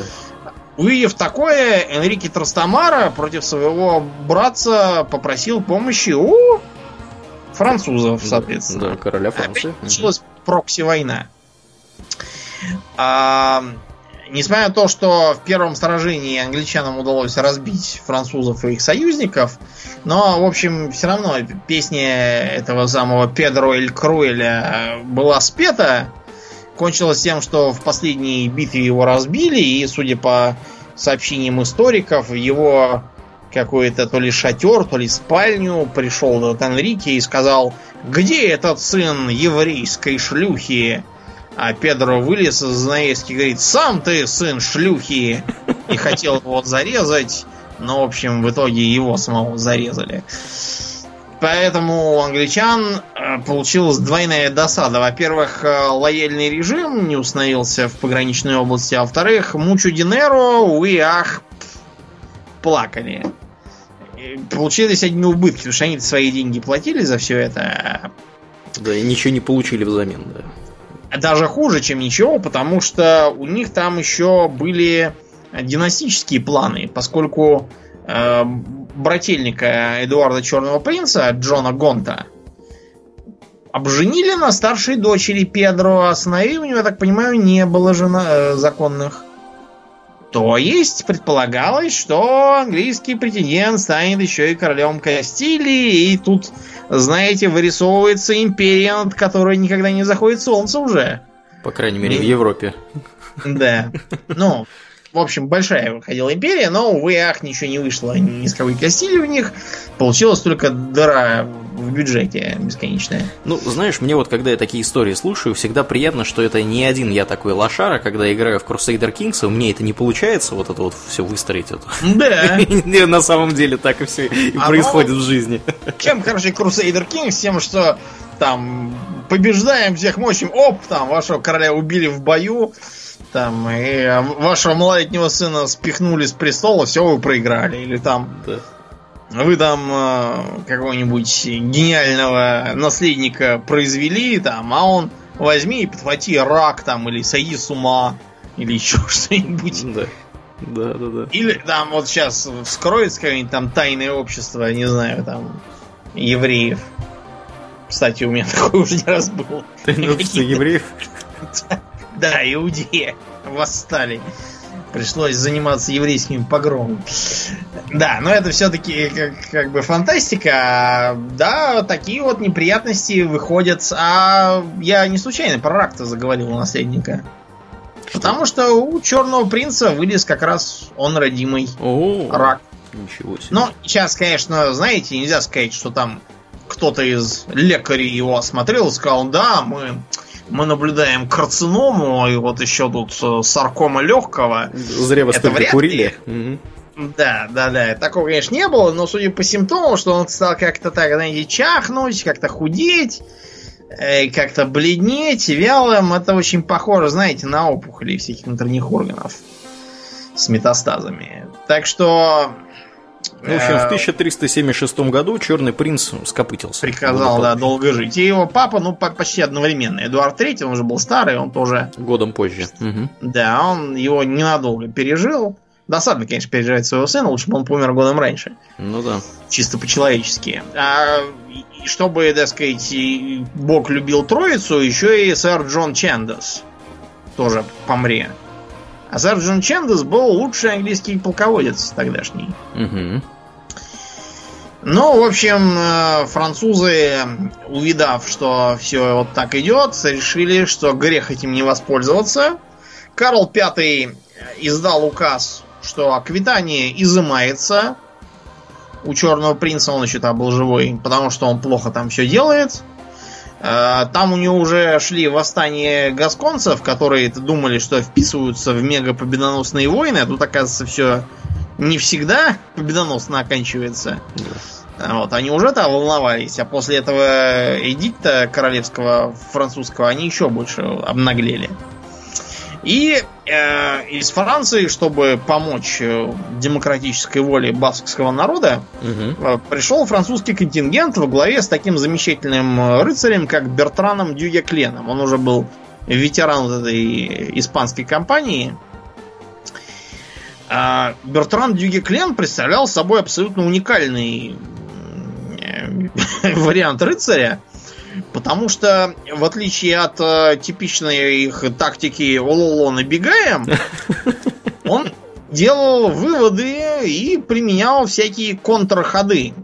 То есть, если англичан не получается бить э, на тех условиях, на которых они это выбирают, ну, то есть, усевшись где-нибудь там, обложившись со всех сторон и постреливая из луков, то мы их будем бить на условиях, которых они не выбирают. То есть э, набегал там все, в всяких неожиданных местах, отправлял всякие летучие разъезды, портил им снабжение. Э, Вот, так сказать, and run, всякие там засады, набеги. Причем он всех там приструнил хорошенько, чтобы никто не вздумал, как в прошлый раз было бежать. Ой, они разбегаются, давайте вперед. Самочинно, да. Да. Леруа Жанкинс. Вперед. Периодически у Дюга Клена возникали разные проблемы. Ну, проблема первая, он периодически все-таки попадал в плен. Раза два или три это было, а денег то никаких не было. Он был очень бедный рыцарь. Произведенный там чуть ли не... Ну, тоже от бедности, видимо, произведенный. Э, В него всех доходов были какие-то три хутора, так что на выкуп рассчитывать ему не приходилось. Так вот, его выкупал лично Карл Пятый. Мгм. Такого, такого офицера, конечно. Еще Да, бы. как бы намекает на то, что любого дурака король по тогдашним э, понятиям выкупать был совершенно не обязан. А тут выкупал. Кроме того, э, на него периодически начинали гнать э, всякие коллеги и говорить, ну что это за рыцарь такой? Что это вместо того, чтобы, э, так сказать, с копьями там и по равнине поскакать и э, потоптать и снискать славу, а он заставляет какие-то засады, какие-то подлые набеги, и главное, он заставляет нас отступать от противника, что вообще гнусно. Но тут у Дьюга Клена был э, свой козырь в рукаве. Он обычно, после того, как концентрация таких разговоров становилась недопустимо высокой, м, устраивал для развлечения личного состава турнир. Ну или ехал с личным составом туда, где уже устраивался турнир. После чего внезапно выяснялось, что все желающие с ним посоревноваться быстро кончаются куда-то. И все разговоры про то, что он не очень хороший рыцарь, тоже как-то попритихают. Суровый все-таки был мужик. В итоге его назначили коннетаблем Франции. Это значит нечто вроде там, маршала, я не знаю, там, главнокомандующего какого-то. Очень серьезный титул, который изначально был чем-то типа конюшева нашего. Просьба не будет с конюхом. Вот из-за созвучия, например, некоторые пишут, что а, папа а, Сашки Меньшикова был конюшем. Но конюши это очень серьезная должность. Это как раз коннетабль такой. То есть это серьезный боярин, который заведует стратегическим ресурсом, конями. Угу. А конюх это просто, который задача дерьмо выгребать и овса засыпать. Но вот его таким вот конюшем и назначили. Сейчас он лежит не где-нибудь, а в Сан-Дени, куда вообще-то кроме королей стараются никого не класть. Ну, старались на него можно там посмотреть. Судя по надгробной фигуре, это был такой... Вот из него бы хороший вышел хоббит для кино. Такой был круглолицый, такой щекастый мужик. Совершенно не похожий на мегавоителя, но вот так вот бывает. А, поскольку в Англии началась э, некоторая заметнее, как это у нас говорили в Золотой Орде. Там э, де-факто власть себе прибрал Джон Гонт. Тот самый, который женился на дочери этого Педро Жестокого убитого. И все, видел себя Кастильским королем. А он решил э, съездить в 1373 году в Великое Шеваше. И этот туда же. Да, великий. Ну, потому что, а что, он тут предки как здорово зажигали. Черный принц тоже хорошо как вышел. Он взял 9 тысяч человек и с Кале пошел в Шиваше. Значит, поначалу север он пошел, потому что там он знал, что мало французов. А чем дальше они шли на юг, тем получалось тяжелее, потому что французы начали собирать силы в кулак. А, и при том, что французы избегали генерального сражения, они как, как бы их так э, вели, мягко обкладывая, и нападали на высланные отряды, которые ехали, чтобы грабить там, добывать фураж, еду, девок посимпатичнее хватать.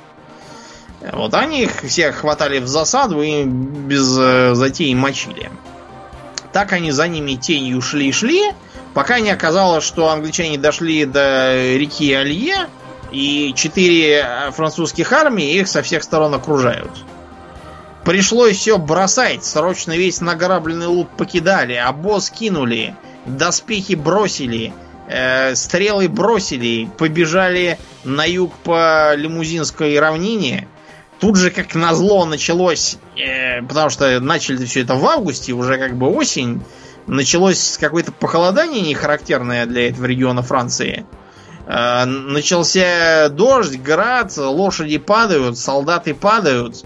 Э, из-за того, что им пешком приходится идти. Они же ехали на лошадях, вот эти вот все английские лучники, они ездили на конях. В норме. А им приходится идти пешком, а с луком все это не очень удобно и с прочими припасами. Что же себя надо тащить на щите? А босс-то бросили. Короче говоря, к декабрю они еле-еле добрались до Гаскони. И все полумертвые от мороза, от голода и вообще от общего истощения. 15 тысяч лошадей из 30, которые у них были, они потеряли. И несмотря на то, что добравшись до Гаскони, они все такие, типа, победа! Наконец-то мы там добрались, выжили, ура! Но, блин, задача-то была не в том, чтобы выжить, а в том, чтобы победить всех и победоносно приехать с добром. Так что авторитет Джона Гонта тут же отправился далеко в штопор. А в Англии вообще все начало как-то как-то все делаться не очень располагающим к дальнейшим войнам, поскольку с одной стороны э, война здорово била по государственному бюджету. С другой стороны, неудачи в Кастилии вот этого Джона Гонта проделали в нем еще большую брешь. И с третьей стороны здорово нажились э, всякие рыцари там и даже простые пехотинцы. Э, свидетельствуют, что золота в стране было так много, что его считали по цене серебра. Серебро шло по цене меди, а медь не ценилась вовсе. Скажи, Аурлиен, как экономист, как такое называется? Маразм это называется. Ну, я, я не знаю, как это назвать, потому что, ну, как бы, инфляция это, это назвать трудно. Галопирующая инфляция. Да, да, да. Ну, вот, действительно, это, это прям какая-то должна быть мега, мега инфляция, потому что, ну, Гиперинфляция. Это... Гиперинфляция. Да. Как, это как ужас. Вот, да.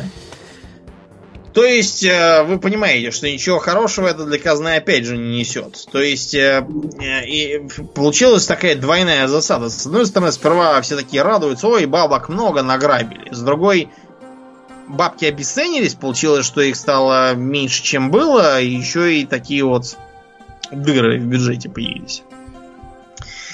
А кроме того, английское правительство вообще там много чего напортачило. Мы про это подробнее расскажем в следующий раз, когда про войну рос. Но если вкратце, то меры по ограничению заработной платы просто потому, что из-за черной смерти повымерло много народу. Соответственно, меньше народу, меньше, так сказать, безработицы, можно что? Потребовать повышения зарплаты. Естественно. И так это здорово пошло, что пришлось королевским указом это запретить. И вообще установить максимум за максимальные расценки.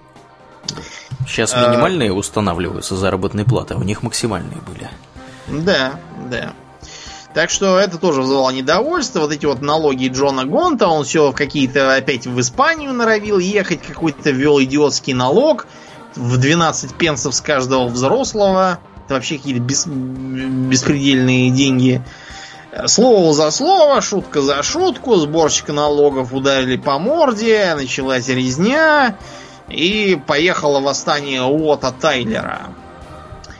Э, восставший, опять же, вот Уот Тайлер это примерно такая же калька Гильома Каля, только английская. Тоже непонятно кто и что, явно с военным опытом и как бы главный политический идеолог.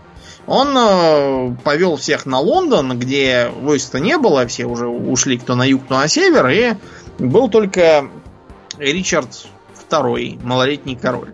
Ему точно так же, как малолетнему королю э, в отсутствие французского, навязали там какие-то э, требования об отмене крепостного права, разумеется, как только в Лондоне собралось городское ополчение, разогнало всю эту стаю, а вот Тейлера убили, все эти требования пошли псу под кост, правда, кое-что поменяли, там все-таки ограничили максимальные налоги и сделали их прогрессивными. То есть те, кто мало зарабатывал, мало и платил. А, отмечают, что восставшие, когда вломились в поместье Джона Гонта, они не стали разграблять его немыслимые богатства, они их уничтожили. То есть там как, какой-нибудь рубин они брали, просто молотком в пыли разбивали. Они таким образом хотели показать, что они не просто какие-то там бандиты, решившие пограбить. Они, они идейные борцы. Да, они, у них же политические требования угу. и идеи Карла Маркса и Фридриха Энгельса, даром, что до них еще далеко было. Да, 4 тысячи, э, 4 сотни лет как минимум. 4 сотни лет, да. Да, ну, в общем, э, на этом моменте Ричард там сумел, Ричард второй король, сумел как-то так все это переломить, но дальше у него начинались бесконечные проблемы. Опять же, мы все это расскажем дальше. Скажем только, что, ну, бывает так, что после смерти а, такого воинственного и прославленного короля на троне оказывается фактически мальчишка, такой жестокий, слабовольный, испорченный, угу. который возбуждает всеобщую ненависть. И да, бывает, что он там выставляет всякие отрубленные головы, облитые смолой на кольях. Как мы знаем, такое хорошим не кончается. Да уж. Короче, вместо Ричарда внезапно нарисовался Генрих сперва четвертый, а потом пятый, Ланкастеры. Эм, и срочно было решено, дабы забороть всевозможное недовольство отовсюду, Например, было такое восстание лаллардов. Это такая религиозная секта, тоже такая полусоциалистического толка. Валийцы, кстати, тоже бушевали. Решили, что это мы тут сидим. Да, валийцы всегда бушуют у них. Да, поэтому Генрих V решил, что надо, надо все-таки сгонять, сгонять все-таки во Францию, а то что-то, блин, это и в Англии просто дышать нечем а, а, от всего этого. Уже начинался 15 век. А, а у французов что было? У французов поглядели через море на то, какая заварушка там у англичан, между царствия, свержение, узурпаторы. Что в таких случаях решают? Виваля революцион? Обычно решают, что это у соседей такое такой бардак и между царствия, а у нас нет. Давайте и мы тоже разведем у себя бардак. И такие разводят? Да, Карл V мудрый, к сожалению, помер, а Карл VI, который ему наследовал, он был, э, к сожалению, психически больной. На всю голову. Да, у него была довольно типичная картина, явный шизофреник, у которого периодически ремиссия, а потом приступы. Причем э, с годами ремиссия делалась все короче, а приступы все острее и длиннее. Как, в принципе, у всех шизофреников. Если их не лечите, да, мы имеем в виду. Ну, а если вы живете в 15 веке, вас никто лечить не будет. Ну, будет там, пиявки вам к заднице приставят. К сожалению, да, это пока не может считаться психиатрическим лечением. Короче, Карл VI э, начал какие-то странные коленца выкидывать. Например, сперва он, э, поехав куда-то там... А, он, короче, ехал из-за какой-то внутренней заварушки воевать Брито... Британь. Угу. И, и то ли ему попался по дороге какой-то бомж и сказал, король, берегись, тебя предали. И тут, значит, какой-то из заспавших пажей которые ехали рядом, а, случайно а, копье уронил в руке, и оно по шлему стукнуло какого-то там пехотинца, шедшего рядом. А, Карл VI решил, что на нас, на, так сказать, король Артур на нас напали. И стал с мечом всех рубить вокруг. Направо-налево, своих же. Да, да, своих же носился, пока один из его приближенных Э, рискуя жизнью, и кинулся на крупу его коня, и не повис на нем всем весом, и не заставил притормозить. Тогда короля э, спеленали, так сказать, и э, он через некоторое время пришел в себя, хотя вообще боялись, что он помрет. Что он лежал почти холодный, только у сердца там было немножко тепло, и еле-еле прощупал избиение. Он, тем не менее, вышел из комы, а, прописал пенсию всем убиенным. Родственникам всех убиенных. Да, ну, да, посмертно, так сказать, всем да. дал. И продолжил царствовать дальше. К сожалению, следующим эпизодом в 1393 году у него получился совершенно э, неудачный провоцирующий эпизод на балу. Там был бал маскарад, и надо было наряжаться во что-нибудь. Ну, в общем, Карл Э, решил одеться дикарем.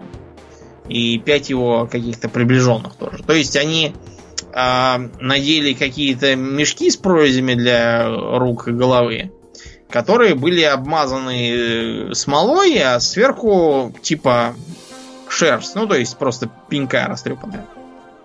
Что они такие, типа, пещерные человеки. К сожалению, один из э, придворных э, пошел посмотреть на этих самых чудо-пещерных людей с факелом в руке. Что и, может пойти не так? Да, что могло пойти не так? Через секунду уже все шестеро полыхали ярким пламенем. Кто-то сгорел до смерти, но короля сумела спасти герцогиня Берийская, которая отважно кинулась вперед и э, своей юбкой начала сбивать пламя и таки сбила его. А, к сожалению, шизофреникам крайне противопоказаны все острые стрессы и вообще яркие эмоции. там, не водите их на пилу там или на оно на какой-нибудь, им вредно. Да уж. Так что король э, потом э, говорил, кто вы такой, я вас не знаю, идите отсюда.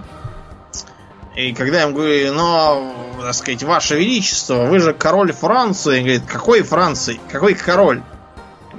Кто эта женщина рядом со мной? Я ее не знаю. И кто эти вот шкерец под ногами? Это не мои дети, у меня нет детей. Вы что, тут все сумасшедшие? Да. Я один здесь нормальный. Вот, вот эта вот женщина, которая ходит за мной все время, по-моему, она шпионка, она за мной следит.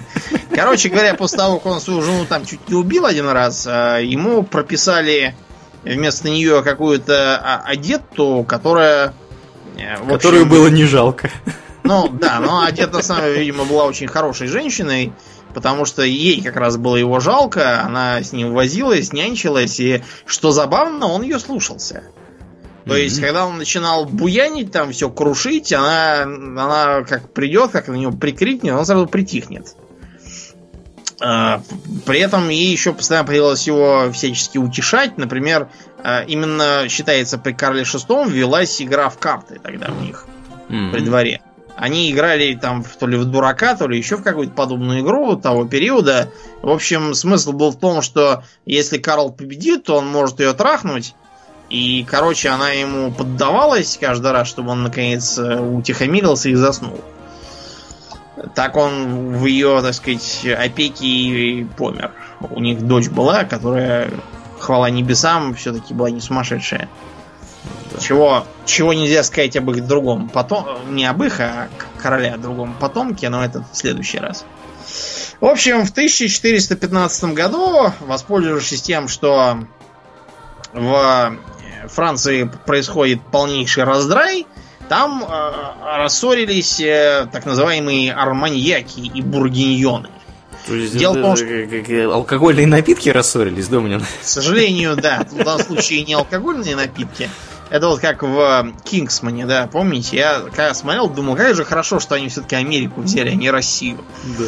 А то, может, там представишь, там был там агент водка, а, а агент коньяк будет э, либо из Армении, либо из Дагестана. Что и там, и там коньяки хорошие. Да, да. А агент Чача будет из Грузии тоже. Да, по-любому, по-любому. А, а агент, э, как там, Крамбамбуля из Белоруссии приедет. В общем, на самом деле сейчас никакого отношения к алкоголю это не имеет. Бургиньоны и арманьяки назывались так, потому что э, бургиньоны опирались на города, в частности на Париж, а арманьяки, потому что у них там был один из закоперщиков, граф Арманьяк. Вот, тоже неизвестно, имеет ли отношение. Э, почему они разругались? Потому что э, регентом при полоумном короле хотели быть сразу два. Герцог Бургундский Филипп Храбрый, который был дядюшкой, и Людовик Орлеанский, который был братцем короля. Э, бургундский Филипп Храбрый был проанглийский, потому что у него еще были владения во Фландрии. А во Фландрии, как мы уже сказали, зависели от поставок э, овечьей шерсти. Да, большие поэтому... друзья англичан были поэтому. Так что, да, бургундский Филипп, э, так сказать, был за врагов нации. Топил правда, за иностранную державу. Да, иностранных интервентов.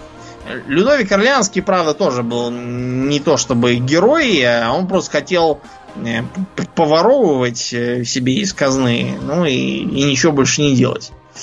Вот, и, э, значит, за этого Людовика брата были арманьяки во главе с графом Арманьяком, а за бургундского Филиппа бургиньоны, ну вот, видимо, Бургундия, Бургонь. Филипп, правда, помер, вместо него стал его сын Жан Бесстрашный, бургундский. А, проблема была еще вот какая. Дело в том, что Людовик Орлеанский был большой бабник. И даже рассказывали, что даже королеву трахнул тоже он. Так что наследник престола Карл VII будущий, это его сын на самом деле, а не полоумного Карла VI. Может быть, это Жан Бургундский про него говорил. И другие бургиньоны. Но если это так, то э, слухи очень быстро сменились на другие. Пошли разговоры, что Людовик, помимо королевы, э, трахнул еще и жену, собственно, Жана Бургундского. Да, в общем, запутанно все это было. В общем, Жан Бургундский немножко огорчился, и поэтому как-то раз э, Людовик Бургиньон пошел э, в Париже погулять, э, как раз от королевы, которая родила 12-го ребенка, не весть от кого. А потом нашли его в сене, плывущем да, вниз по течению. нашли его мертвым, да. В итоге, в общем, непонятно, что там было. Что же с ним приключилось, да. Да. Факт тот, что э, на бургиньонов ополчились э, теперь еще и приближенные королевы, чем любовником был этот э, Людовик. Кроме того, у Людовика еще сын был. Вот, почему, почему все это арманьяки были припутаны? Потому что сын Людовика был графом арманьяком, по сути.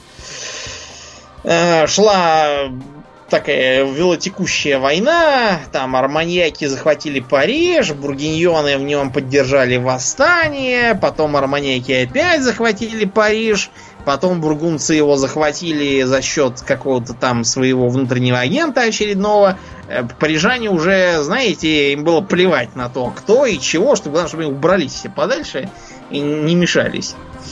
Вот этим всем раздраем воспользовался английский король Генрих V, который сказал, ну, так сказать, друзья, у вас, я вижу, земля велика и обильна, а порядку в ней нет.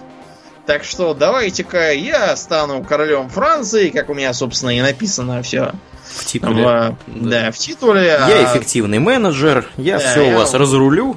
Да, так сказать, э, у вас уже, я вижу, завыл народ в мучениях погибая, я вам все быстро сделаю хорошо. Ему сказали, сейчас, мы тут воевали, значит, для того, что какой-то дядя пришел э, из-за пролива и сел всем на голову. Так что в 415 году Генрих V высадился в Кале и двинулся к Арфлеру. Э, к сожалению, Арфлер сопротивлялся гораздо дольше, чем хотелось бы. Вот, так что вместо очередного шиваше, опять же, Генрих V вовсе не рассчитывал, что кто-то ему возьмет и подарит эту корону Франции.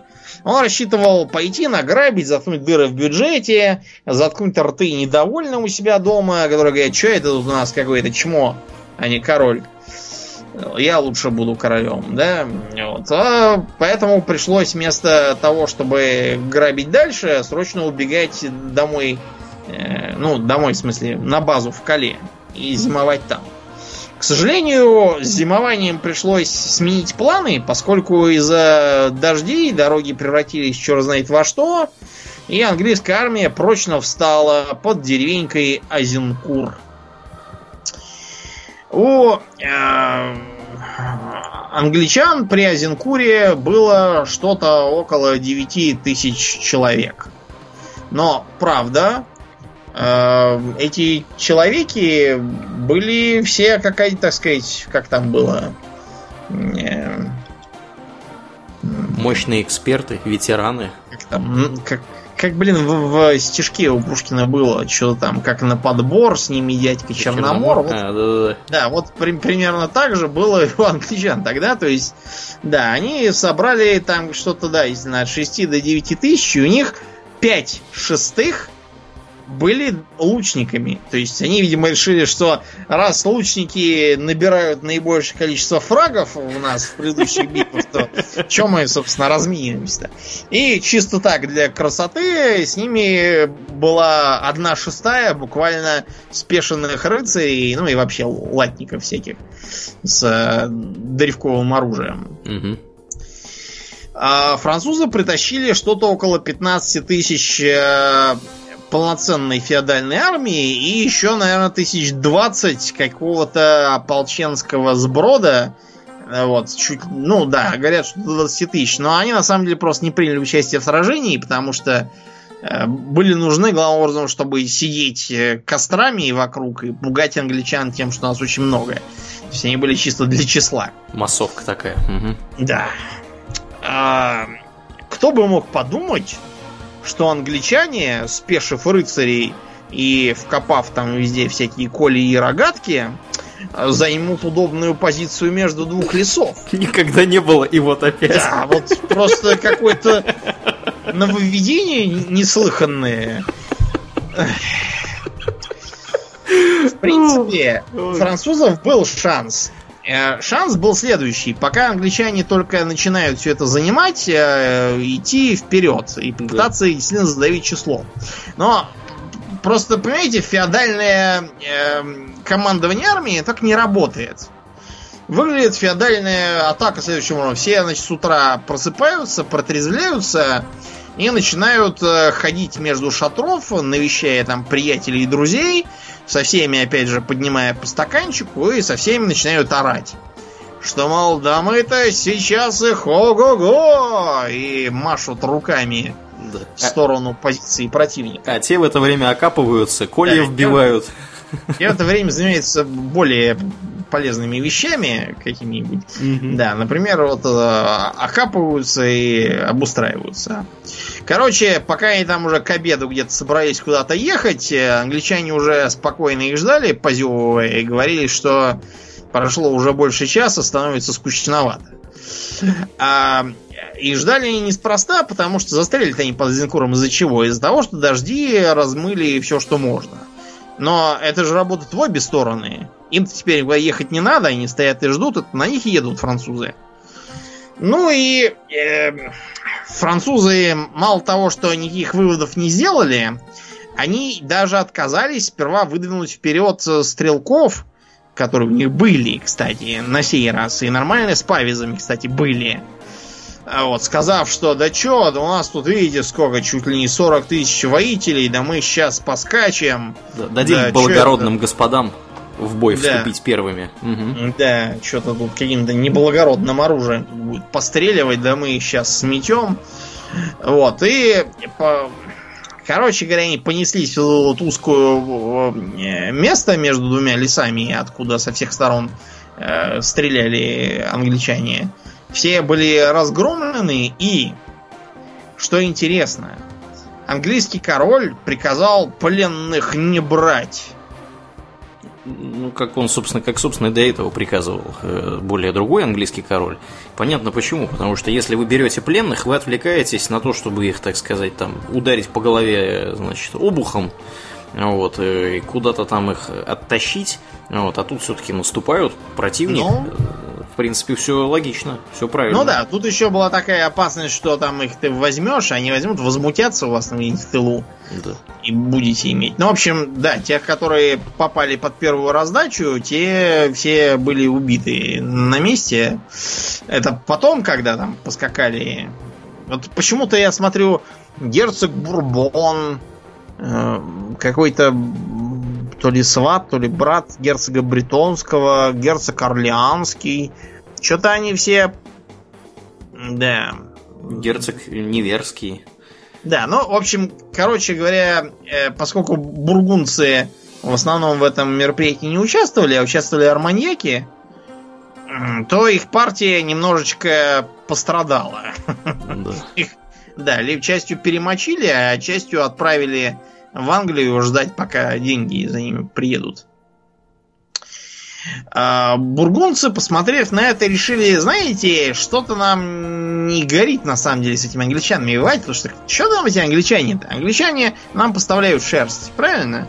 Правильно. Англичане хотят там какую-то гиень, гасконь, это все далеко и не про нас, на самом да, деле. Да, что там, как, какие у нас с ними, так сказать, проблемы с англичанами? Да никаких. Он.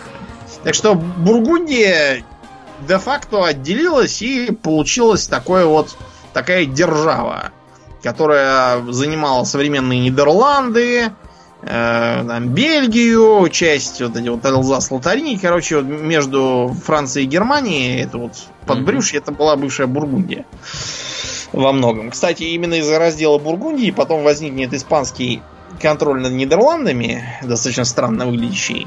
Да уж вот, который для испанцев тоже выйдет боком. Ну вот, так что э, после того, как Жан Бесстрашный Бургундский э, был убит, видимо, потому что в отместку за убийство Людовика Орлеанского, вот этого вот, из-за слухов всяких, его, видимо, зарезали. Причем зарезали его по приказу Карла, дофина, будущего Карла VII. То есть, видимо, все-таки Людовик Орлеанский был действительно его папа на самом деле. Да, да. Ну или, по крайней мере, Карл так считал. Ну или Карл так считал, да. Короче говоря, все эти люк я твой отец привели к тому, что бургунцы совсем возненавидели Францию и никаких резонов за нее сражаться не видели.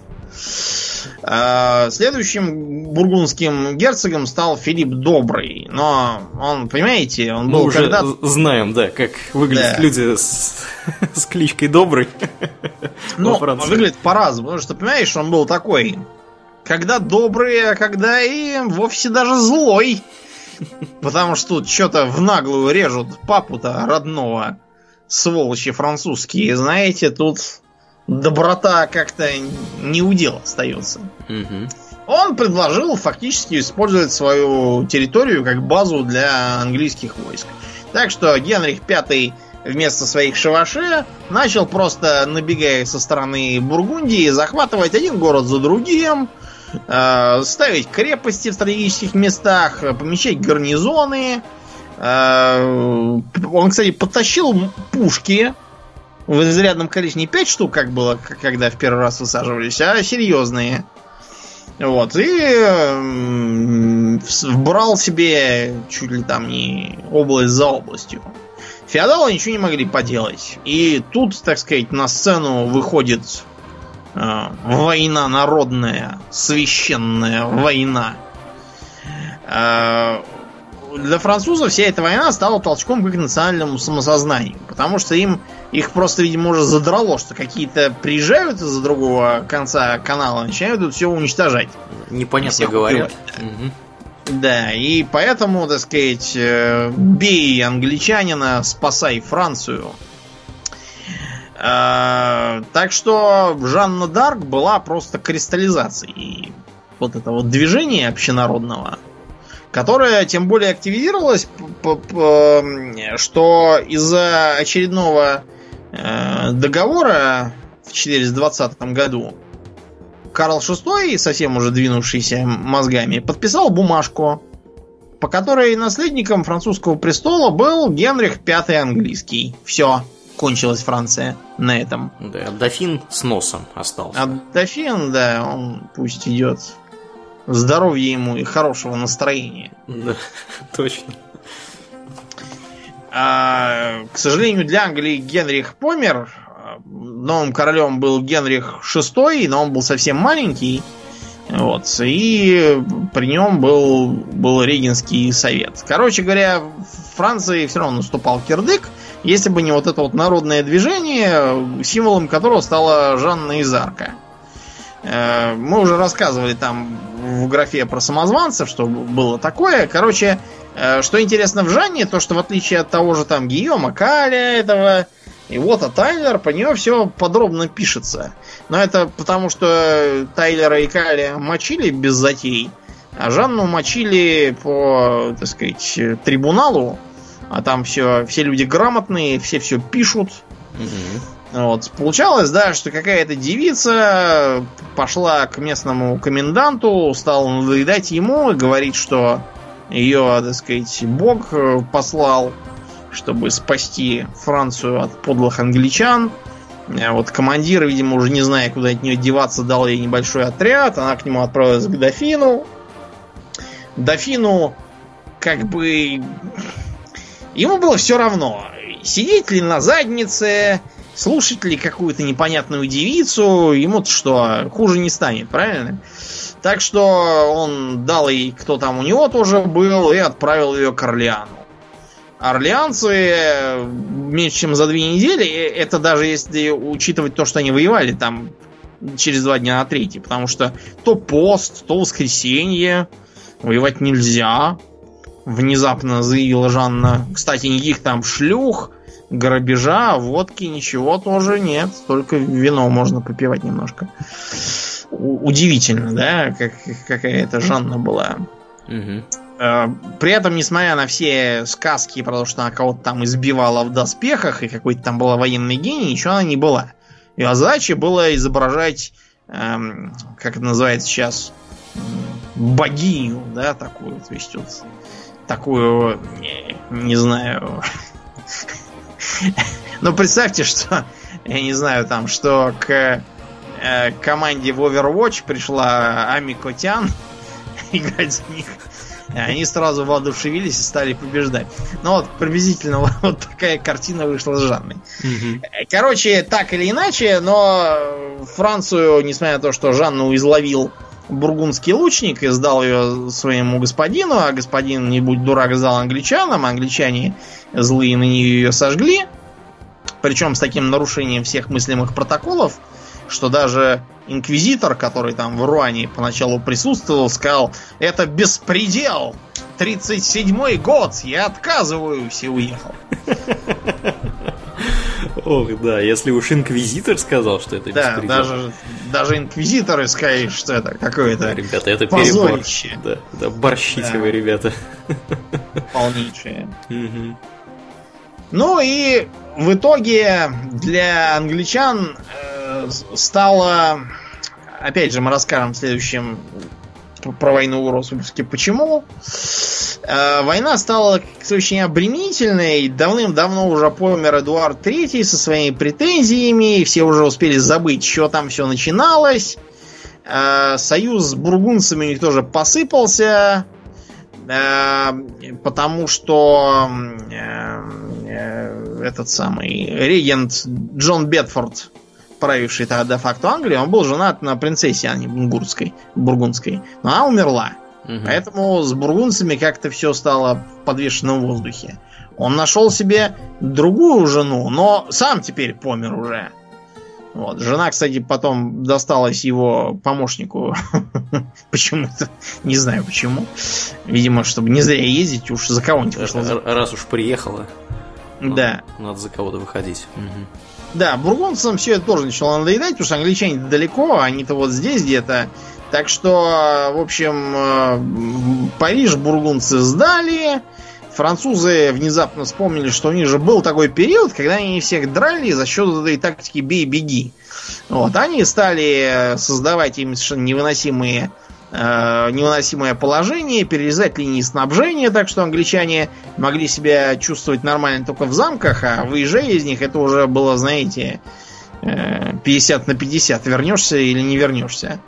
Э, захватывали крепости, из которых гарнизон частью переводили в какую-нибудь другую. Э, убегали из них, если их готовились брать слишком большими силами. Короче, всячески изматывали англичан. И в конце концов произошла битва при Формии, где на сей раз французы подтащили изрядное количество артиллерии и открыли шквальный огонь по англичанам, пытавшимся применить свою излюбленную тактику, то есть сидеть на укрепленной позиции. Вот вышедших англичан всех перебили. Дальше у англичан начались свои проблемы в виде войны Рос. Вот. Ну и в 1453 году произошла формально последняя битва. А, артиллерия французов разгромила наступающих англичан, а потом своей кавалерией из боков их просто смела. Так эта война закончилась. И что она принесла? Помимо того, что сформировалась, во-первых, французская нация, во-вторых, английская нация стала как-то больше говорить по-английски, чем по-французски в своей знатной чести. По крайней мере. Кроме того, это привело к серьезному изменению лица войны. Если когда-то давно ее определяло строгое количество бронированной конницы, то теперь стало ясно, что пешие стрелки, пешие бойцы с древковым оружием, полевые укрепления и, главное, полевая артиллерия, а это была новинка, потому что осадная артиллерия-то прекрасно и до этого применялась. А вот так, чтобы с собой в поле выводить пушки и еще их против бегающих целей применять, это уже было что-то новое. Что это все явно станет э, новым словом военной техники, и дальше роль пехоты будет только возрастать. Э, в Англии это привело еще и к тому, что э, знать стало все больше переходить на так называемый денежный лен. Это значит, что вместо села с крестьянами тебе дают сумму в деньгах. И ты на нее должен вооружаться и нанять небольшой отрядик. То есть совершился еще один шаг к наемной системе комплектования армии. Угу, да. да, разрушающий феодализм. Вот такая вот была знаковая война. Да, да. Веселая. А местами и не очень. Для кого веселая, для кого не очень, да. да. Это точно. Ну что, и на этой оптимистической ноте будем мы бабки подбивать, да, да Думнин? И так уже на два часа наговорили. Ну, война-то какая столетняя, мы да. всего два часа говорили. Да. Мы еще быстро опередили, да, все. Можно сказать. Могли и сто лет рассказывать. Это точно. А, как обычно, мы благодарим всех наших подписчиков на Патреоне, благодаря которым этот выпуск, собственно, и стал возможен. А, если кто не в курсе, выпуски экстра, они существуют исключительно по причине того, что добрые люди приходят к нам на Patreon, подписываются и приносят кровно заработанные денежки и передают им в наше, так сказать, безвозмездное управление. Вот, и Домнин может купить себе бутылочку красного и распивать во время рассказа про столетнюю войну. Да, я, я сегодня с красным, чтобы быть как в рыцарские времена. Да, куплено на ваши деньги, друзья. Вот, да. Ну и действительно у нас все. Я напоминаю, что это был 16 выпуск подкаста Хобби Токс, а с вами были его постоянные ведущие Домнин и Ауралиен. Спасибо, Домнин. Всего хорошего, друзья. Пока.